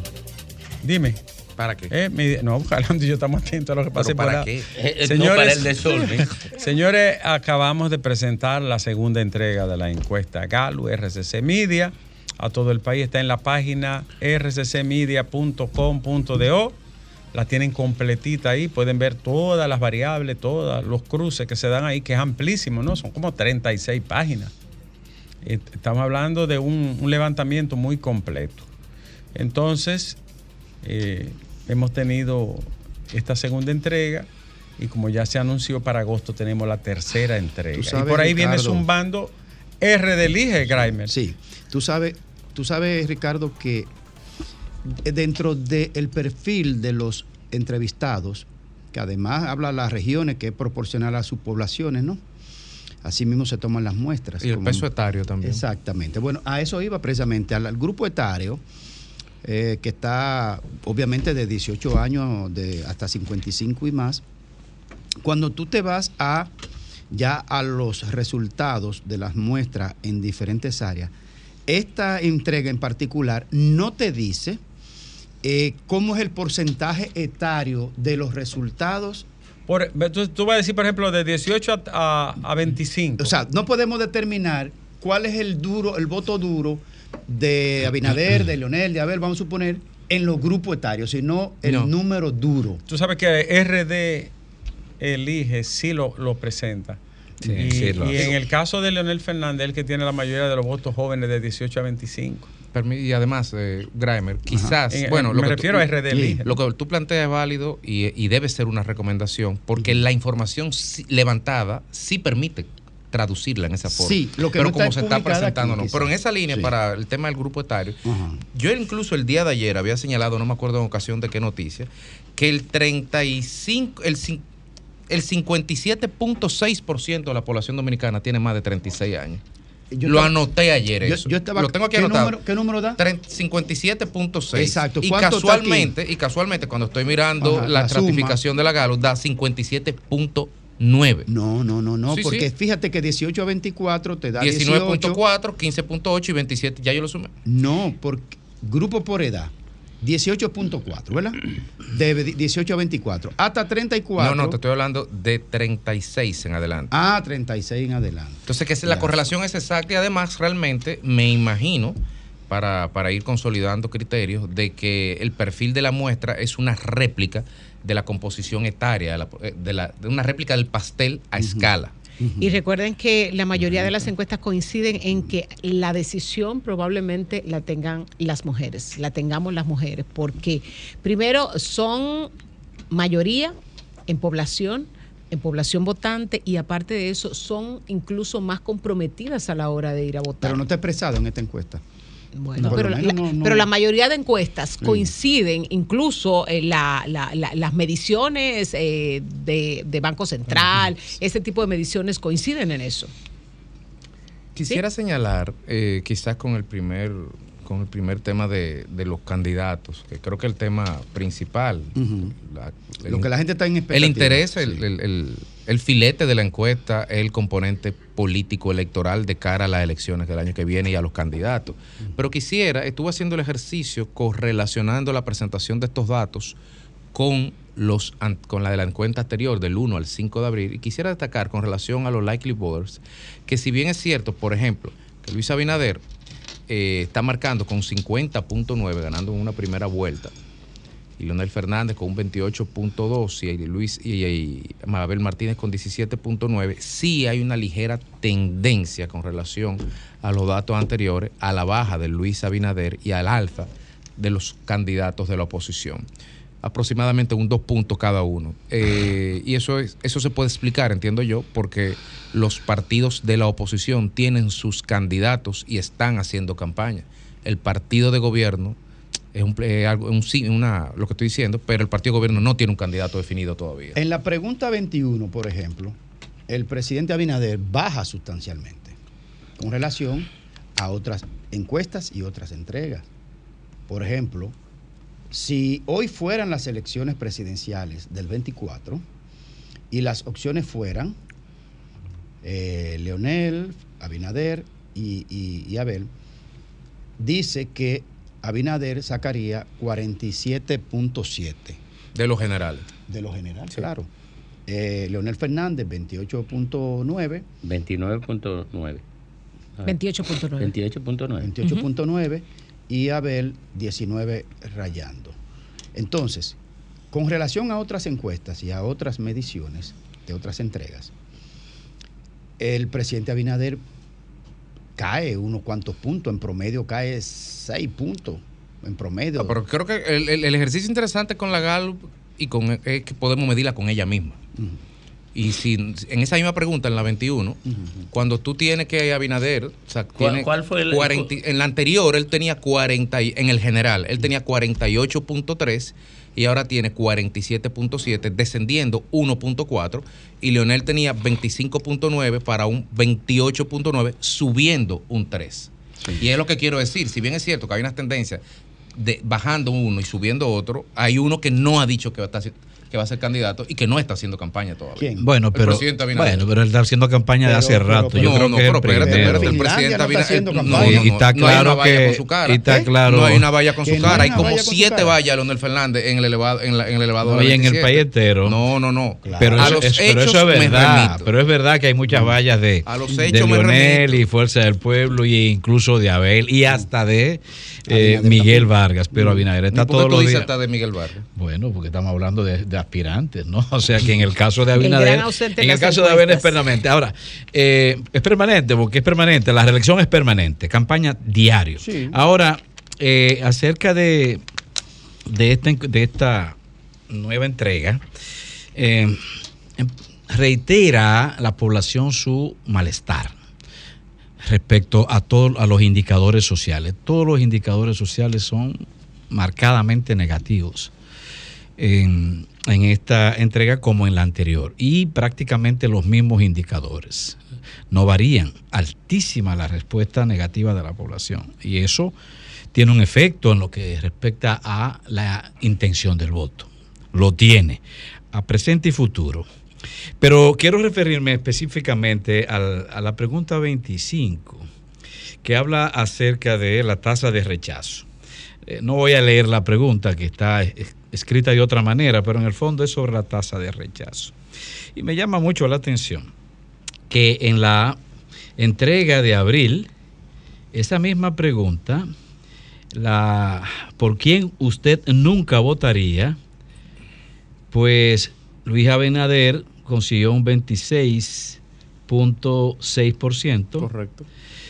Abel Martínez un 20.7% y Lionel un 37.3%. En esta entrega, em, el presidente de la República, Luis, adquirió un 29.9, ¿verdad? Mm, 29.8%, es decir, que bajó casi Subí- dos puntos. 3.2 subió. Subió dos puntos, exacto. De rechazo subió dos puntos 3.2. o 3.2 subió. Leonel Fernández en esta entrega adquirió un 44.2%. Subió es decir, 6.9. subió 7 puntos. Y Abel eh, 18%, quiere decir que bajó. Menos tasa de rechazo. Menos tasa de rechazo. Me llama mucho la atención porque en dos meses la tasa de rechazo de una persona está íntimamente relacionada con situaciones. Algo tuvo que pasar. Sí, algo tuvo que pasar, porque no puede ser que la población dominicana, en el, en- en el mismo escenario, sin que haya transcurrido nada en términos nacionales que haya afectado la opinión o la imagen de Leonel, pues genere siete puntos de diferencia. O que haya dado un traspiés informativo. Pero para nada, es todo lo contrario. Si ha estado más bien, incluso hasta incidiendo más como, como opositor y cuidado si menos incisivo que en otras ocasiones. De hecho, estuvo fuera del país eh, buen tiempo durante ese lapso y parte ha estado enfermo también durante el periodo de la, entre- de la- de la entrevista. Entonces, me llama mucho la atención esa diferencia de siete puntos. No la entiendo. Yo, yo particularmente podría, tratando de, de especular, porque obviamente uno lo que hace es analizar datos y llegar a conclusiones. El rifirrafe entre el PLD y, la Fuerza del Pueblo genera una tasa de rechazo, igual que en el caso de, de, de Abinader, genera una tasa de rechazo, el incremento del desempeño y lo que y lo que aparece ahí como dato. El tema de que la gente sigue pensando que la inflación es un problema grave, el tema de, de la inseguridad explica el incremento de la tasa de rechazo de Abinader. Pero además, el otro elemento que puede haber afectado a Leonel ahí, y reitero, estoy especulando, es que en principio el PRM no tenía hostilidad hacia Leonel y hacia la Fuerza del Pueblo porque no se sentía amenazado. Pero ahora los PRMistas se sienten amenazados por Leonel y por tanto incrementan su tasa de rechazo. Se, con- se endurece la animosidad hacia ellos. Que los PLDistas, reitero, los PLDistas tampoco la tenían porque eh, tenían en el horizonte la posibilidad de una alianza. Eso puede explicarlo. No, reitero, no son Ta- ta- palabras Claro, porque estamos, estamos en un campo. eh, especulativo. Pero mira que eh, ese Estoy rifirrafe que tú dices que puede ser, pero, pero podría ser en otra etapa, no en, no en esta época, porque en esta época, en este tiempo, el, el Fuerza del Pueblo incluso ha evitado hasta los eventos de juramentación o lo ha No, reducido. pero yo me refiero a- al tema De la alianza. de la alianza. O sea, Pero- en el horizonte de los PLDistas, de una parte importante de la base del PLD, estaba la posibilidad de una alianza. Por tanto, la animosidad tenía que ser bajita, pero el liderazgo del PLD asumió una actitud muy rípida contra Leonel a partir de, de su rechazo a la alianza, sobre todo Abel, eh, Leon- eh, Abel, Mariotti. Danilo, Charlie, eh, Temo, ese grupo. Entonces, eso genera una situación de incremento de la tasa de rechazo en aquel segmento del PLD que no lo rechazaba inicialmente porque consideraba que era una opción de alianza. Y, y lo otro es eh, el tema del de los eh, PRMistas que siempre veían a Lionel como su segunda opción, pero la, el PRM le ha entrado a Lionel. Pero aún con esa tasa amenaza. Pero aún, con esa- esos números de tasas de rechazo, en esta misma entrega hay un ascenso. Hay un ascenso. Claro. De, que, eh, eh, de la simpatía de un Lionel y, del mismo partido. Hay un ascenso en relación Sí, al claro, anterior. claro. Y un descenso de, de Luis. Por, por lo que yo te explico, Lenchi, porque si hay un ascenso de Leonel, entonces los PRMistas lo ven como una amenaza. Sí, sí, Lo, lo ven como una amenaza y por tanto endurecen su actitud frente a Leonel. Mira, yo quisiera, eh, Lenchi, con relación a lo que he dicho dos veces y lo quiero reiterar. Los números, bien es cierto, muestran una ligera tendencia, muy ligera a la baja, pero constante en esta y en otra consistente, de los indicadores de Luis Abinader y un ligero ascenso de los indicadores de Leonel Fernández. Eso es real. Ahora, ahora, primero, es una tendencia mínima que si se mantiene progresivamente en el tiempo puede ser significativa. Pero no podemos soslayar que Luis Abinader ha dicho que se está pensando para agosto de, este año decidir si va a ser o no candidato. Y tú me dirás, "Ah, aquí estamos en reelección permanente. Si tuviéramos reelección permanente, David Collado no lo estuvieran midiendo. A nadie se le ocurriera pensar en medirlo, porque el candidato fuera Luis. Lo que pasa es que Luis ha dejado que el juego corra, que los jugadores se vayan adelante, que los peones del tablero hagan su, su movimiento 1 y su movimiento 2, para luego fijar sus posiciones. No, Con la cancha libre, cualquiera corre No, rápido. el- Hay que ver los indicadores cuando tú tengas un presidente convertido en candidato y un partido obligado a respaldar y apoyar a ese Es que, presidente es- candidato. es que en la comunicación política está el significante y el significado, ¿verdad? Y un presidente que está en reelección, esto es normal. Es que él no está en reelección. él ha Óyeme, dicho que no. Pero óyeme, óyeme. Él ha El dicho que to- no, pero to- todo el gobierno, todo- todo, el todo gobierno está todo el ahí gobierno donde no, el porque partido David Collado está. lo están midiendo. No, todo- no, no, porque él no, él no puede Pero- decidir en no. quién ¿Y por qué no Pero miden a, pero Paliza a- a lo ha Bauta en dicho. el- ¿Y por qué No. no miden a Bauta en No, la Fuerza del Paliza Pueblo? lo ha dicho. ¿Y por qué no miden a Bauta ¿Pero en la Fuerza del está Pueblo? A? Francisco Javier en el ¿Pero PLD. quién fue que lo midió? Ah. ¿Quién lo está midiendo? Hay un partido que no tiene su candidato. Pero para cerrar la idea que inicié. El presidente, obviamente que está en reelección. ¿Por qué? Porque él sabe por sus propias mediciones que el tema de la inseguridad es uno de sus principales hándicaps en materia de evaluación pública. Y por eso se presenta en el Palacio de la Policía, nada más y nada menos que con el jefe de la Fuerza Armada y con el jefe de la policía, obviamente. Pero no Es- necesariamente, Grimer. Oh, pero porque dice- mientras el tú comandante seas, Ah, es presidente es de la República, es óyeme, diciéndole a la población, esta situación, esta situación, yo la tengo que Pero estar eso, lo ha hecho con varias Óyeme, cosas en tres años de pero gobierno. además, pero además, señores, mientras tú No eres presidente, tú tienes que mantener el, el país Pero controlado. ese control porque hasta no el último día, hasta que tú entregues esa, Por- esa por eso dije el banda significante presidencial. y el significado. Por eso dije el significante y el significado de la comunicación política, porque él puede hacer eso desde el palacio. No, él se moviliza, Pero él ha hecho pero eso es parte todo de la manera en la. Señores. pero tiene momentos en picos específicos. No, es parte de No, la manera parte en la, de su que, en la reelección. que el gobierno. Además, Mira, cuando le vocean cuatro años más, él se queda calladito en, la- ¿Y en qué las tú actividades. que haga? Ah, bueno, pero no, ¿y de qué estamos hablando? ¿Y qué tú Enséñame uno, enséñame uno que haya dicho otra cosa. Mira, yo ¿Quién es que también dice, quiero-? El evangelio Yo de también Lidio quiero- Cadet. El evangelio del hijo que hay que aplicarlo ahí. Yo también ñe. quiero Que no está en reelección. Mira. Que no está en ñe. Mira, el- lo que dice Domingo, eh, estoy completamente de acuerdo con él con el tema del rechazo. Recuerden que Leonel Fernández fue uno de los principales aliados del Partido Revolucionario Moderno en todo el proceso de campaña, esa presencia en el Congreso Nacional eh, por en contra de una posible reforma a la Constitución y todas esas iniciativas en un momento determinado el PRM, la militancia del PRM, vio a Leonel Fernández como un aliado. Pero tan pronto Leonel Fernández comenzó a ganar fortaleza como opositor y ya se comenzó a pintar como el gran opositor, y eso es partiendo de que el PLD ya dejó de ser la principal fuerza opositora.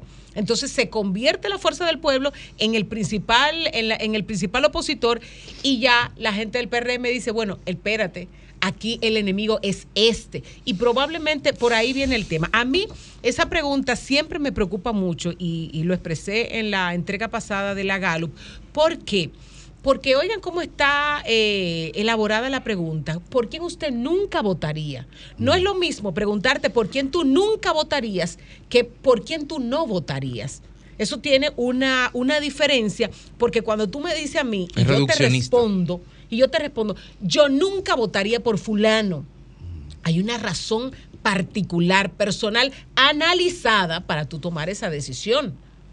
Y mucha gente te puede decir, no, espérate, no, yo voy a votar por Luis o voy a votar por Leonel o voy a votar por Abel o no voy a votar por esto o por el otro. Pero cuando tú dices, yo nunca votaría por fulano, ya eso tiene una, una connotación, primero, más duradera, más consciente, más razonada y más decidida. Entonces, cuando tú ves que esa tasa de rechazo es tan elevada, yo pienso que debería mover a preocupación a la fuerza del pueblo y a todo el que está es alrededor de esta, Leonel entre- Fernández. este- eso es en esta encuesta, porque hay otras encuestas que le dan otro, bueno, otro pero tipo de ha sido sostenida. Pero, pero en la, en la, en la P, en la pregunta 21, se da un emparejamiento al ras prácticamente. Lo que yo he llamado la rebelión de los primos, que es la, los vasos comunicantes cuasi inevitable de un acercamiento entre los dos fuerzas de oposición, Fuerza del Pueblo, PLD. En la pregunta 21 el presidente se mantiene en 50.9, eso es casi 51. Pero cuando tú juntas ¿Qué, qué dice esa pregunta? ¿Qué dice esa pregunta? si hoy fueran las elecciones presidenciales del 24 y, la- y las opciones fueran, ¿por cuál candidato votaría usted? Abinader saca 50.9, eso es 51 en promedio, pero cuando tú juntas Fuerza del Pueblo y PLD, te da precisamente 40, ¿eh? 46 y pico. 47 prácticamente. Eh, y el ninguno 2.3. Y no sabe casi un 1 y votaría en blanco un 0,1, no cuenta.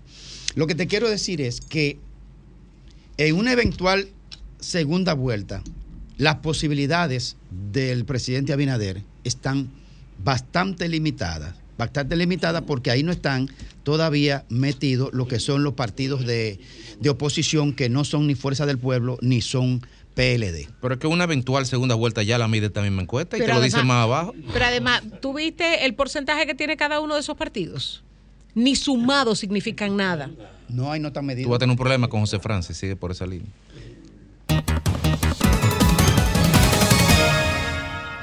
Eh, cuando concluimos la segunda entrega de la encuesta Gallup para RCC Media. A los Buenas equipos tardes. técnicos de los partidos trabajando a esta hora. Sí. Ya, está- no, ya el que no le convino está trabajando para desacreditarle y el que le convino está aplaudiendo con los dos Tirándole pies. fuego artificial. Te digo, con la mano y con los pies. Buenas tardes. Hola, Domingo. Adelante. Hola, Ricardo. Eh, reforzando una denuncia que hiciste sobre una banda de personas aquí en el Cibao que se dedican a, a esta cosa con los terrenos de los comunitarios, Ah, se apropiarse de sí, terreno. a ocuparse. expropiarse de terreno aquí en Santiago, principalmente la organización Brisas de Ocampo, eso es Santiago Norte, Santiago Oeste. Eh, se está dando esa situación. Eh, tengo informaciones, tengo nombres, de hecho, estoy dirigiendo una comunidad que tiene ese problema, ayudar a resolver ese Ah, problema. bueno, pues, pues ten- eh, los nombres los puedes soltar y, y, y- Claro y en, que en sí. qué lugares que están Eso sí. ocupando terrenos son públicos o privados. Son privados. ¿Privados dónde? Sí. Claro, eso es en Jaca- eso es en la Ciénega. En la Perte- ciénaga, ¿de dónde? eso pertenece al distrito San Francisco de Jacagua. Eh, en la ciénaga de Jacagua están ocupando terrenos privados. Buenas tardes. Adelante. Eh, ¿Cómo estás, Domingo? Bien, baja el, eh, baja el volumen. Adelante. Ya me fui, me fui de alrededor del radio. Mira una cosa, Domingo, a mí esa encuesta me dio un golpe tatá. ¿Por qué? Ajá. Que me dio un golpe tatá, o sea, me, me noqueó. No por la parte política, sino por lo- cuáles son los problemas que este pueblo considera que tiene. Ah, que no mencionaron el tema haitiano. En el séptimo lugar. Yo me pregunto, yo me pregunto, el séptimo ¿realmente el dominicano valora la soberanía del país? El dominicano valora lo que es nuestro eh, eh, ciudadanía, nuestra vida ciudadana, nuestro futuro. Porque yo estoy viendo ahí algo muy inmediatista. Lo que O pasa es que sea, no lo están yo midiendo de solamente específico. Están preguntando por la situación personal de cada quien. Si, si, si en algún momento se midiera de Sí. manera específica ese tema, otros números saldrán.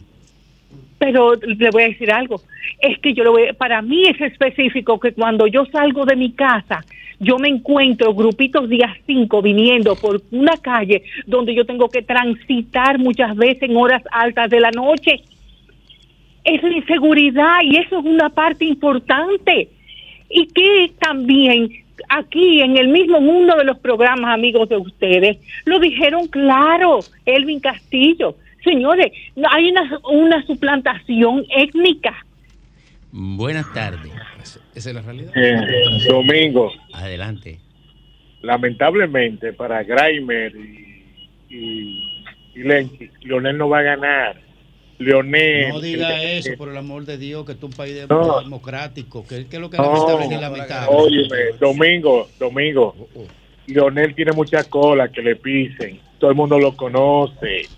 ¿Tú me entiendes? Entonces, no se puede tapar el sol con un dedo. Porque, óyeme, hay, que- hay que hay gente que para votar por Leonel prefiere que entre el mal. Pero está creciendo, la verdad es que está creciendo, Buenas tardes, buenas independientemente de lo tardes. que ¿Cómo usted está tu diga. equipo? Adelante. Domingo, ¿cómo estás? Bien, bien. Mira, Domingo, que te voy a decir, yo tengo 53 años de edad. La única encuesta que yo he visto, estando el país mal, oye, Domingo, mira, nosotros sacamos una placa en 30 minutos en aduana en Jaina, ahora cogemos 60 días. Óyeme, no sirve el pasaporte, no sube la seguridad, eh, no sirve 911, no sirve carretera vial, mucha corrupción, te vas a aduana, corrupción en todos lados. Domingo, ¿cómo tú me vas a decir que Luis ya está bien, Domingo? En ningún país del mundo. Cuando un país anda mal, el gobierno no puede estar bien, Domingo. ¿Entiendes? Buenas tardes. Sí, buena. Adelante. Ahora van a desacreditar la encuesta, pero esto no tiene madre. Porque es verdad que Leonel tiene su cola bien larga. Oh, eso nadie, nadie lo sabe. Y Danilo, mira todo lo que hizo en ocho años. Buenas tardes. Adelante. Buenas tardes. Yo coincido con la señora Rebeca. El principal problema, en sentido general, individual, es el tema haitiano. Aquí, ahora y en el futuro. Y con relación al señor que habló anteriormente, ¿cómo va a decir que en aduana hay corrupción, por Dios? Señor, revise, acepte la realidad, eso no es verdad. Buenas tardes. Adelante. Hola, buenas tardes, Domingo. Domingo, Fafa, a la joven que está ahí. ¿Cuál? Y todo el equipo. Dani González vota 100 veces por Leonel Fernández. Con los gobiernos de Leonel Fernández fueron 10 mil veces mejores que este gobierno de Luis Abinader. Porque Luis Abinader está acabando con los pobres, Domingo. Luis Abinader es el gobierno de los ricos. Buenas tardes. Adelante. Baje, baje, baje el volumen. Adelante. Escúchame, Domingo. Buenas tardes. Buenas tardes. Baje el volumen de radio, por favor. Sí. Adelante. Ya Adelante. Eh, aquí. Le habla Rafael de aquí de Miami, Rafael Guzmán. Eh, yo estaba eh, escuchando, eh, mirando el resumen de las encuestas. Entonces yo estaba mirando que eh, en realidad el país tiene muchos problemas. Tiene problemas de seguridad, tiene problemas de la inflación, pero caramba, es que yo quisiera, si alguna vez eh, haya un candidato de verdad que sea, que vaya a trabajar para el país, pero que todos los que andan buscando sus intereses. Y yo quisiera ver si antes de yo morirme haya un candidato que sea verdad que, que vaya a trabajar por el pueblo. Buenas tardes. Buenas tardes, Domingo. Joven y Diurke, el equipo. Braylin de este lado. Domingo. Sí. El, el martes 13 estuve llamando mucho al programa, pero no pude comunicarme para felicitarte, hermano. Eso era, gracias hermano, eso era nieve que tenía bloqueado los teléfonos. Usted sabe, líder, que yo le deseo a usted todos los parabienes Gracias. para su salud, para su finanza y para su familia. Ay, bastante. Ay, la finanza. ay, usted, usted sí es amigo mío. Y eso yo se lo hago extenso a Diurca, a Joven y al Graeme, al equipo Sí, y al doctor le pueden Nieves. sacar la parte de la finanza. no, no, también, son hermanos.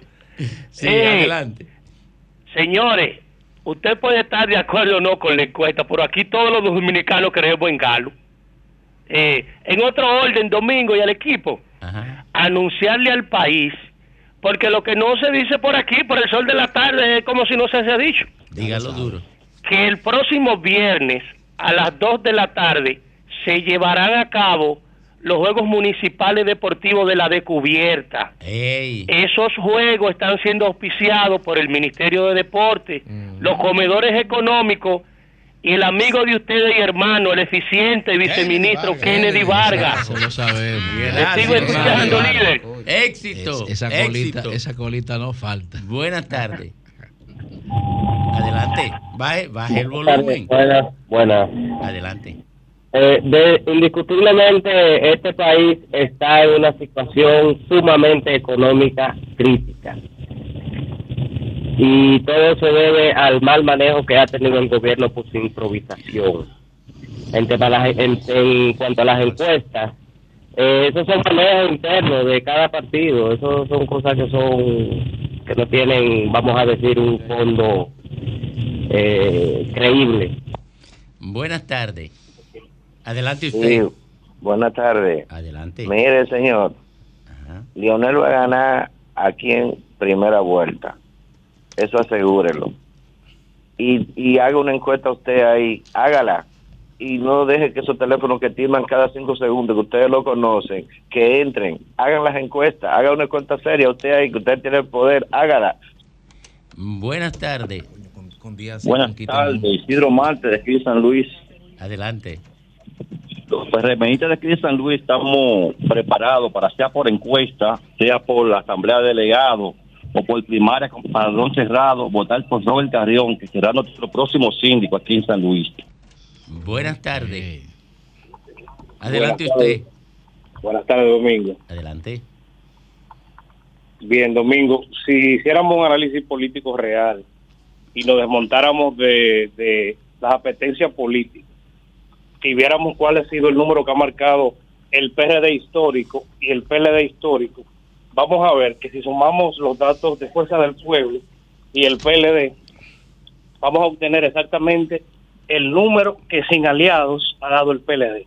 Pero si vemos el PRD histórico y sumamos el porcentaje del PRM y lo que da el PRD es el porcentaje histórico que ha dado el PRD durante todos los procesos electorales que han habido en el país. O sea que la encuesta da una vez más, si hacemos un análisis eliminando todo el matiz político presente, vamos a darnos cuenta de que ha atinado una vez más con los números reales. Ahora, cuando vayamos a un proceso electoral en el que todos los partidos lleven sus aliados coyunturales, esos partiditos pequeños van a sumar un 3, un 2, un 4. Y si la fuerza del pueblo tiene un 28, yo le doy a la fuerza del pueblo como voto mayor para esas elecciones de 2024 un 31%. Mm, buenas tardes. Buenas tardes, José Rodríguez de Montecristi. Adelante. Sí, que denuncian en Bajayón que haitianos han cometido cinco robos y atracos en varios días.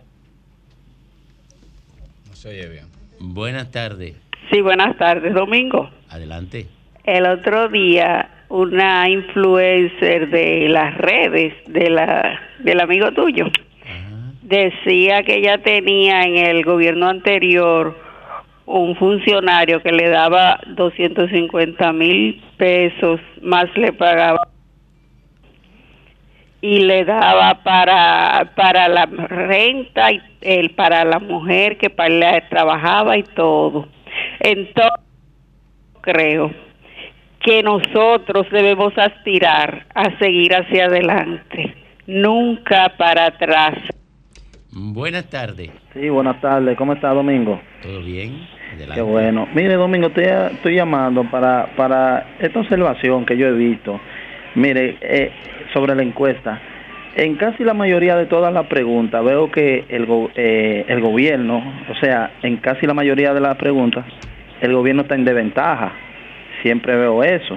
Entonces siempre veo que, que en la encuesta de preferencial de partido a partido, siempre el gobierno como que se mantiene como con una puntuación que yo no me explico. En el sentido que, mira, Leonel en la pasada, me refiero a él y a Abel, que Abel sacó un 19 en la pasada. Entonces, en, en esta también tiene un 19, pero Lionel sacó un 26, punto y pico, no recuerdo cuánto. Y Abinader sacó un 46 punto y pico, te digo, de partido a partido, de partido, en referencia de partido. Y ahora veo que Abinader sube 1.6 y Lionel sube 2.9 y Abel se queda igual. Entonces, el gobierno viene para abajo, pero la encuesta va para arriba. Yo no entiendo eso, de verdad, no entiendo. Buenas tardes. Domingo, Adelante. Una preguntita. ¿Alguna vez eh, algún candidato ha ganado con, con esa tasa de rechazo de más de un 30% en algún sitio? No solamente aquí, en, algún, en cualquier país. Balaguer, la Balaguer. tenía más alta en el 90 y le ganó a Juan Bosch. Ah, pues muchas gracias. Un 36%. Sí. Buenas tardes. Buenas tardes, buenas tardes Domingo, buenas tardes Lenchi, Graimer y todos los demás. Muy buenas tardes. Oye, Domingo, lo que pasa es, Domingo, que ellos, el gobierno, pasa a ir subiendo a los demás al pasito. En el caso de Leonel Fernández, Leonel Fernández yo sé que está por encima de Luis Abinader, pero la verdad que ellos van a irlo subiendo despacito a medida que pase el tiempo y yo no creo en esas dos encuestas, no creo, de. Buenas tardes. Buenas tardes, Domingo. Adelante. Domingo, a mí me gustaría que esas encuestas eh, se hagan como en sectores de la clase media, al jamón del sándwich, porque verdaderamente la clase media siempre somos los que pagamos los impuestos de todo lo que se le subsidia a los pobres, lo que se le da a los pobres, y los ricos que también se viven beneficiando siempre del gobierno, que vengan a los sectores de clase media, que esos son los que decidimos. Buenas tardes. Buenas tardes, Domingo. Adelante. De Samaná, Alejandro. Adelante, Alejandro. Mira, eh, aquí siempre la Galo ha dado en la en la diana. El que protesta contra la Galo aquí es porque está parcializado. Graime y el otro señor ahí, esos son de la fuerza del pueblo. Por eso es que ellos no creen en la encuesta. Mi señor, soy orgullosamente. Buenas tardes. Buenas tardes. Adelante. Sí, es para referirme a los comentarios que están haciendo acerca de Leonel Fernández y de Luis Abinader. La diferencia está en que ustedes se acuerdan de Solano, que era viceministro administrativo de la presidencia. Sí. Ese caballero fue cancelado porque denunció la compra de un- una cantidad de jipetas sin haber pasado por ninguna licitación. Entonces la diferencia existe en que mientras Leonel Fernández cancela el que denuncia la corrupción, Luis Abinader por primera vez ha logrado que se castigue a quien se ha robado los dineros del Estado.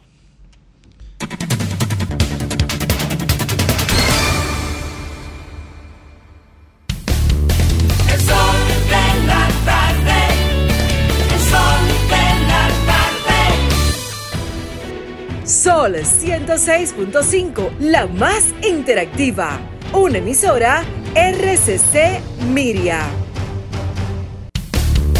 El sol de la tarde. El sol de la tarde. Sol 106.5. Bueno, 15 minutos completan las 5 de la tarde aquí en el sol del país, que es el sol de la tarde. Domingo, un antes- equipo técnico que tiene que estudiar esto. Es un Vamos equipo usted, técnico. usted, maestro, ¿cuál? ¿Cuál es? No, no, no, yo lo que quiero es manifestar mi, mi protesta por lo que le están haciendo a los empleados del metro. Mi protesta. Así no debe de ser. Eso es un derecho de la gente y el, el trato de- del conflicto ti- tiene que ser de otra manera, no de esa forma. Mi protesta. Bien. Mira una cosa. El Yo equipo, quiero Ya, decirle- vamos a ver, Fafa, que no per- lo hemos escuchado a usted hoy. Que no han dejado que Fafa Sí, hable. eso es verdad. Entonces, Él no ha querido hablar. yo quiero decirle una cosa. Observamos tranquilamente la encuesta. Y lo que yo retengo de la encuesta, que ahora mismo hay una realidad, aunque en pequeña dimensión el respaldo al presidente baja, y aunque en pequeña dimensión el respaldo a Yodel sube. Son dos números que están ahí puestos.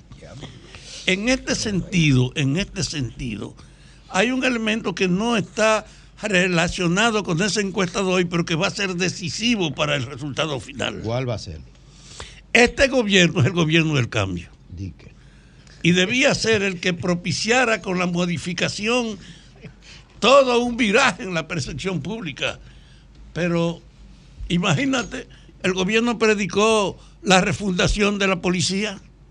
Y tú te imaginas que la policía siga siendo un centro también de evidente manifestación de destrucción de su orden, de ser una fuente Fafa. también de aprovechamiento Fafa, particular. Pero metiste la policía para hundir el gobierno porque lo que dice la encuesta Fa- es que, yo- que el- eh, la gente está fastidiada por la inseguridad. El mayor problema. Oye, Pero- es que es el mayor problema, dice la encuesta. Tú Yo- lo metiste para defender, para hundir al gobierno. No, yo, yo estoy diciendo lo que percibo. sí, pero está bien. Aguántate. El presidente dijo que él iba a hacer el cambio. En la medida en que ese cambio no se perciba, en que no se profundice la- el esclarecimiento de las prácticas, tú hablas de la policía. Ahora mismo hay una ofensiva de, que de llamado público a venta que van a hacer, a compras que van a hacer las instituciones públicas. Y eso es un procedimiento por medio del cual los que la dirigen se reparten con lo que le hacen una concesión que no es a base de una distribución interna, es una reiteración de una práctica corrupta en la policía y en todos los sitios. De. Entonces yo creo que la debilidad fundamental en la encuesta es que el problema del cambio, si se hubiese impulsado, tuviera 9 a 1, Ay. pero muy lento. No ha profundizado la Oh, situación, no alcanza los otros niveles. Y en esa encuesta que se está haciendo, con referencia a la actualidad, yo creo que hay una alerta. El presidente está estancado O sea, y con una reducción. Una Desde ese ahí, punto de vista exijo de que él no está convenciendo a la gente de que tiene una actitud militante frente al cambio que predicó ok. y que esa institución como la policía, que es un compromiso refundarla, tiene una práctica en la que la gente o- no o cree. sea, Fafa, que en la medida en que la gente vaya dándose cuenta que no hay ningún cambio, Abinader puede hasta perder las elecciones. Pero de eso que estamos hablando. O sea- que hay un indicador ahora que si el presidente Sí. no asume esto para intensificar, para intensificar prácticas que dejen de Graeme. verdad al desnudo la vagabundería que le heredó su tendencia a deteriorarse. Pues, pues- Sobre todo con una situación que ahora mismo es decisiva.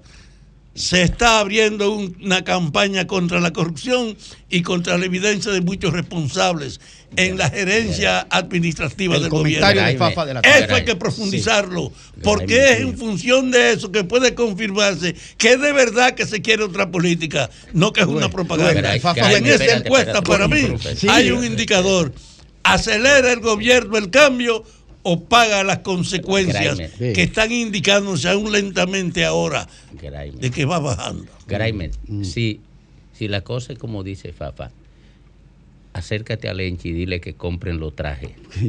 que quién lo compra. Sí, Mira, que compre- no, si la cosa va como dice Yo tengo uno blanco que ya me cogió bueno, mojo. compren los trajes, compren los trajes. Pero lo que yo estoy pidiendo es que el gobierno eche para adelante, No, no. que acelere todos esos programas, de, que se vea claramente que hay un No. cambio. No se ve. Pero tú, tú estás diciendo que no lo hay. ¿Cómo? ¿Cuándo dice eso? te lo- No, bueno, pero ahí lo hay. Pero nosotros lo dijimos aquí hace tiempo que la- el meterse en el bollo de meter 12 reformas constitucionales yo, yo, lo dije aquí varias veces que la montaña iba para ah, un ratón, no, ha salido nada. No, pero oye, pero oye esto. Él los Ahora, oye, esto, oye, oye.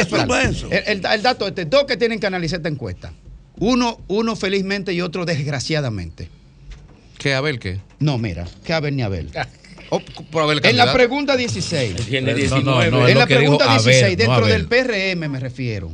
Dentro del PRM si Luis Abinader no participa en las elecciones del 24, ¿por quién votaría usted dentro del PRM? Votaste en probable, es decir, ya cerrado el nicho entre PRMistas. Eso en, en, el, en el ámbito puramente imaginario. No. No. Graeme, perdóname, claro, pero tú, no, tú no me puedes, no, tú no me puedes analizar esa pregunta porque tú me dijiste ahorita que Luis es el candidato no, porque él está en reelección. No, no, no. Entonces, si Chile es el candidato, lo que tú vas a decir no aplica. Bueno, pero, está, pero está, ah, sí, sí, porque, dale, sí, dale. Pero está en la encuesta. Ah, está en la encuesta cuando te conviene. Pero, no, pero que no fue Luis que la mandó a hacer, no fue Luis. Oye el número, oye el número, oye el número. David Collado. Ah, David el candidato. Espérate. Pero el candidato es Luis. Ah, no, pero a los PRMistas que atiendan estos números. David ah. Collado, 54.3 y va oye, oye, oye, va bajando Carolina, Raquel Peña, Guido Gómez, eh, Ito Bisonoy, José Ignacio Paliza, Eduardo San Lobatón y Wellington Arnón. ¿Sabe quién no aparece? ¿Quién? El ingeniero Alburquerque. No pero, aparece el ingeniero, ingeniero Burquerque. Ingeniero, yo no estaba aquí. ¿Eh? Fue Graimer que dijo El eso. ingeniero Burquerque no aparece. Sí, pero. Fue Graimer. Pero está aspirando a la, a la, a la, a la como precandidato no, a la presidencia. No, porque él está peleándose con el PRL. Pero Ahora, además, pero, hay un pero esa encuesta interno de. No, no, no. no. Esa encuesta, esa pregunta es. Esa pregunta es a la militancia del PRM. Porque la pregunta dos veces. Pero la encuesta tiene un margen de error de 2.3%. Mm. Si quedó dentro de ese margen de error, no aparece. Es tan importante esta pregunta para los PRMistas, para la militancia. Ahora, que la hace dos veces la pregunta. Me llamó, la, eh. me llamó la, atención lo de Guido. Eh. Me llamó la atención que este lo de Guido. se comporta, ¿verdad? Como Ahora, el cambio. Está por encima de Todas las responsabilidades de no, espérate, no, espérate, Fafa. No, no, no, espérate, Fafa, porque esa es una pregunta importante para la militancia PRMista. ¿Por qué? Porque fíjense usted, dice Carolina que no va e inmediatamente salen un montón de candidatos a la alcaldía del Distrito Nacional.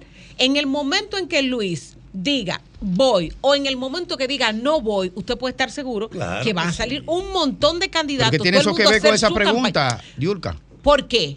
Porque esto es, como dice, como dice Domingo, es un escenario imaginario. Todo el mundo sabe que es muy poco probable que el presidente no acepte la, la reelección, que es muy poco probable que, estos, que estos precandidatos tengan posibilidades ante un presidente que presenta un porcentaje de más del 52%. No van a persistir en participar si él dice yo voy. Pero, que, es, que es, nadie ha dicho. Es que el único que ha dicho. Ahora, yo, yo, que no importa que él vaya. Si él no se gana el respeto Mira, pero está la no sale ella, ni siquiera la saca a la superficie. No hay encuesta que impida que él quien es que... él ha sido tolerante, ha sido débil. ¿Quién? En el presidente. ¿Y por con relación a, hacer que el cambio se vea que la corrupción es una institución en todos los mecanismos, en la compra y venta y en todo lo que pasa. Donde tiene... Coño, que aclaré que esa vaina. Donde tiene que haber un cambio en el PLD. Definitivamente, porque ¿Por él, por, lo que dice en la estadística, tú tienes un candidato que está bajando, tú tienes candidato que ni siquiera en hora y media de debate aquí se, habla, se ha, se ha hablado de qué dice o cuánto suma Abel y es el candidato que simplemente está llamado a garantizar la marca partido, pero está, perdiendo, está perdiendo 1.8, por ejemplo, en, es que yo, 45 es yo días. creo que la misma militancia PLDista está pensando que ellos pueden cambiar en cualquier momento de candidato. No, yo estoy totalmente seguro, yo estoy seguro de que están pensando en un gran frente opositor. ¿En qué frente opositor ni frente opositor? Para tú pensar en un frente opositor, primero tú tienes ah, que te le van a llevar los votos a la, a capitán Eugenia Marchena, se lo van a llevar ella. Toma, Leonel, aquí te quizás están pensando en eso. No, no pueden estar pensando en Francisco Javier, el candidato. Pero además, en esta etapa de una campaña electoral, imposible que tú estés pensando en una alianza antes que en fortalecer tu candidato a la presidencia de la República. Depende Porque del mal que bien, que haya bajado o no haya bajado, el Partido de la Liberación Dominicana sigue siendo un partido. Aunque algunos no lo quieran creer o aceptar. Claro. Bueno, eh, eso, eso está en el escenario la gente puede crear escenario imaginario para concluir, pero lo que es inevitable que se presente como candidato Luis Abinader, Abel Martínez y Leonel Fernández. Que no sean esos tres. Eso es inevitable. Se puede dar cualquier movimiento más abajo, con alianza y con son lo que, están. Hoy en el medio. Pero Luis Abinader va a la reelección. Cualquier otra cosa Está es una trabajando para eso, pero es lento. Oye, eh, Abel Martínez será el candidato del PLD, a pesar de todos los boicots que le hagan adentro, a pesar de que una parte importante del PLD quisiera a Leonel Fernández como candidato presidencial, a pesar de lo que pesare, él será el candidato del PLD. Y Leonel Fernández será el candidato de la Fuerza del Pueblo. Todo lo otro es pura especulación, todo lo otro es imaginería. Todo lo otro es construir escenario. Eh, esa información la recogió la encuesta para brindarla eh, de que quiénes son Va media los- adentro. Exacto. Y para y para y, y- y para eh, plantear el escenario interno porque pudo Y haberlo para decirle al presidente de quién tiene que cuidarse también. Oye, no, no, porque se presenta en el partido de gobierno esa realidad. En el PLD no existe esa realidad. Pero Omar lo Y midi- menos a en Omar la- lo midieron. Y- sí, sí. sí. En la otra no. Sí, sí. Porque, porque hay preguntas que son abiertas, muy abiertas, y cualquier persona eh, viviendo un exceso de chulería dice, menciona a alguien y la encuesta sigue por ahí. Leonel Fernández no tiene a nadie dentro de la fuerza del pueblo que aspire fuera de él. Pero eso solamente se da en el partido de gobierno porque incluso por ahí anda, como decía Graimer, Ramón Albuquerque, Guido, Está marcando. que marca Guido, bien, bien, que marca, alto. marca un 7 y un Él- 7 es Él está bueno. en cuarto lugar ahí. Oh, sí. Por encima del presidente Guido, del partido. Pero él no maneja presupuesto. Pero está por encima del presidente del partido. Claro que sí. Por encima No, del partido. por Es eso- por que está muy alto. Porque eso que está muy alto. Está muy alto, porque Está sin presupuesto alto. está así. Imagínese Oiga, usted. Oiga, está muy alto Guido Gómez Mazara y está más alto que gente que maneja mucho dinero, como, como el secretario administrativo, mi amigo, el director de aduanas.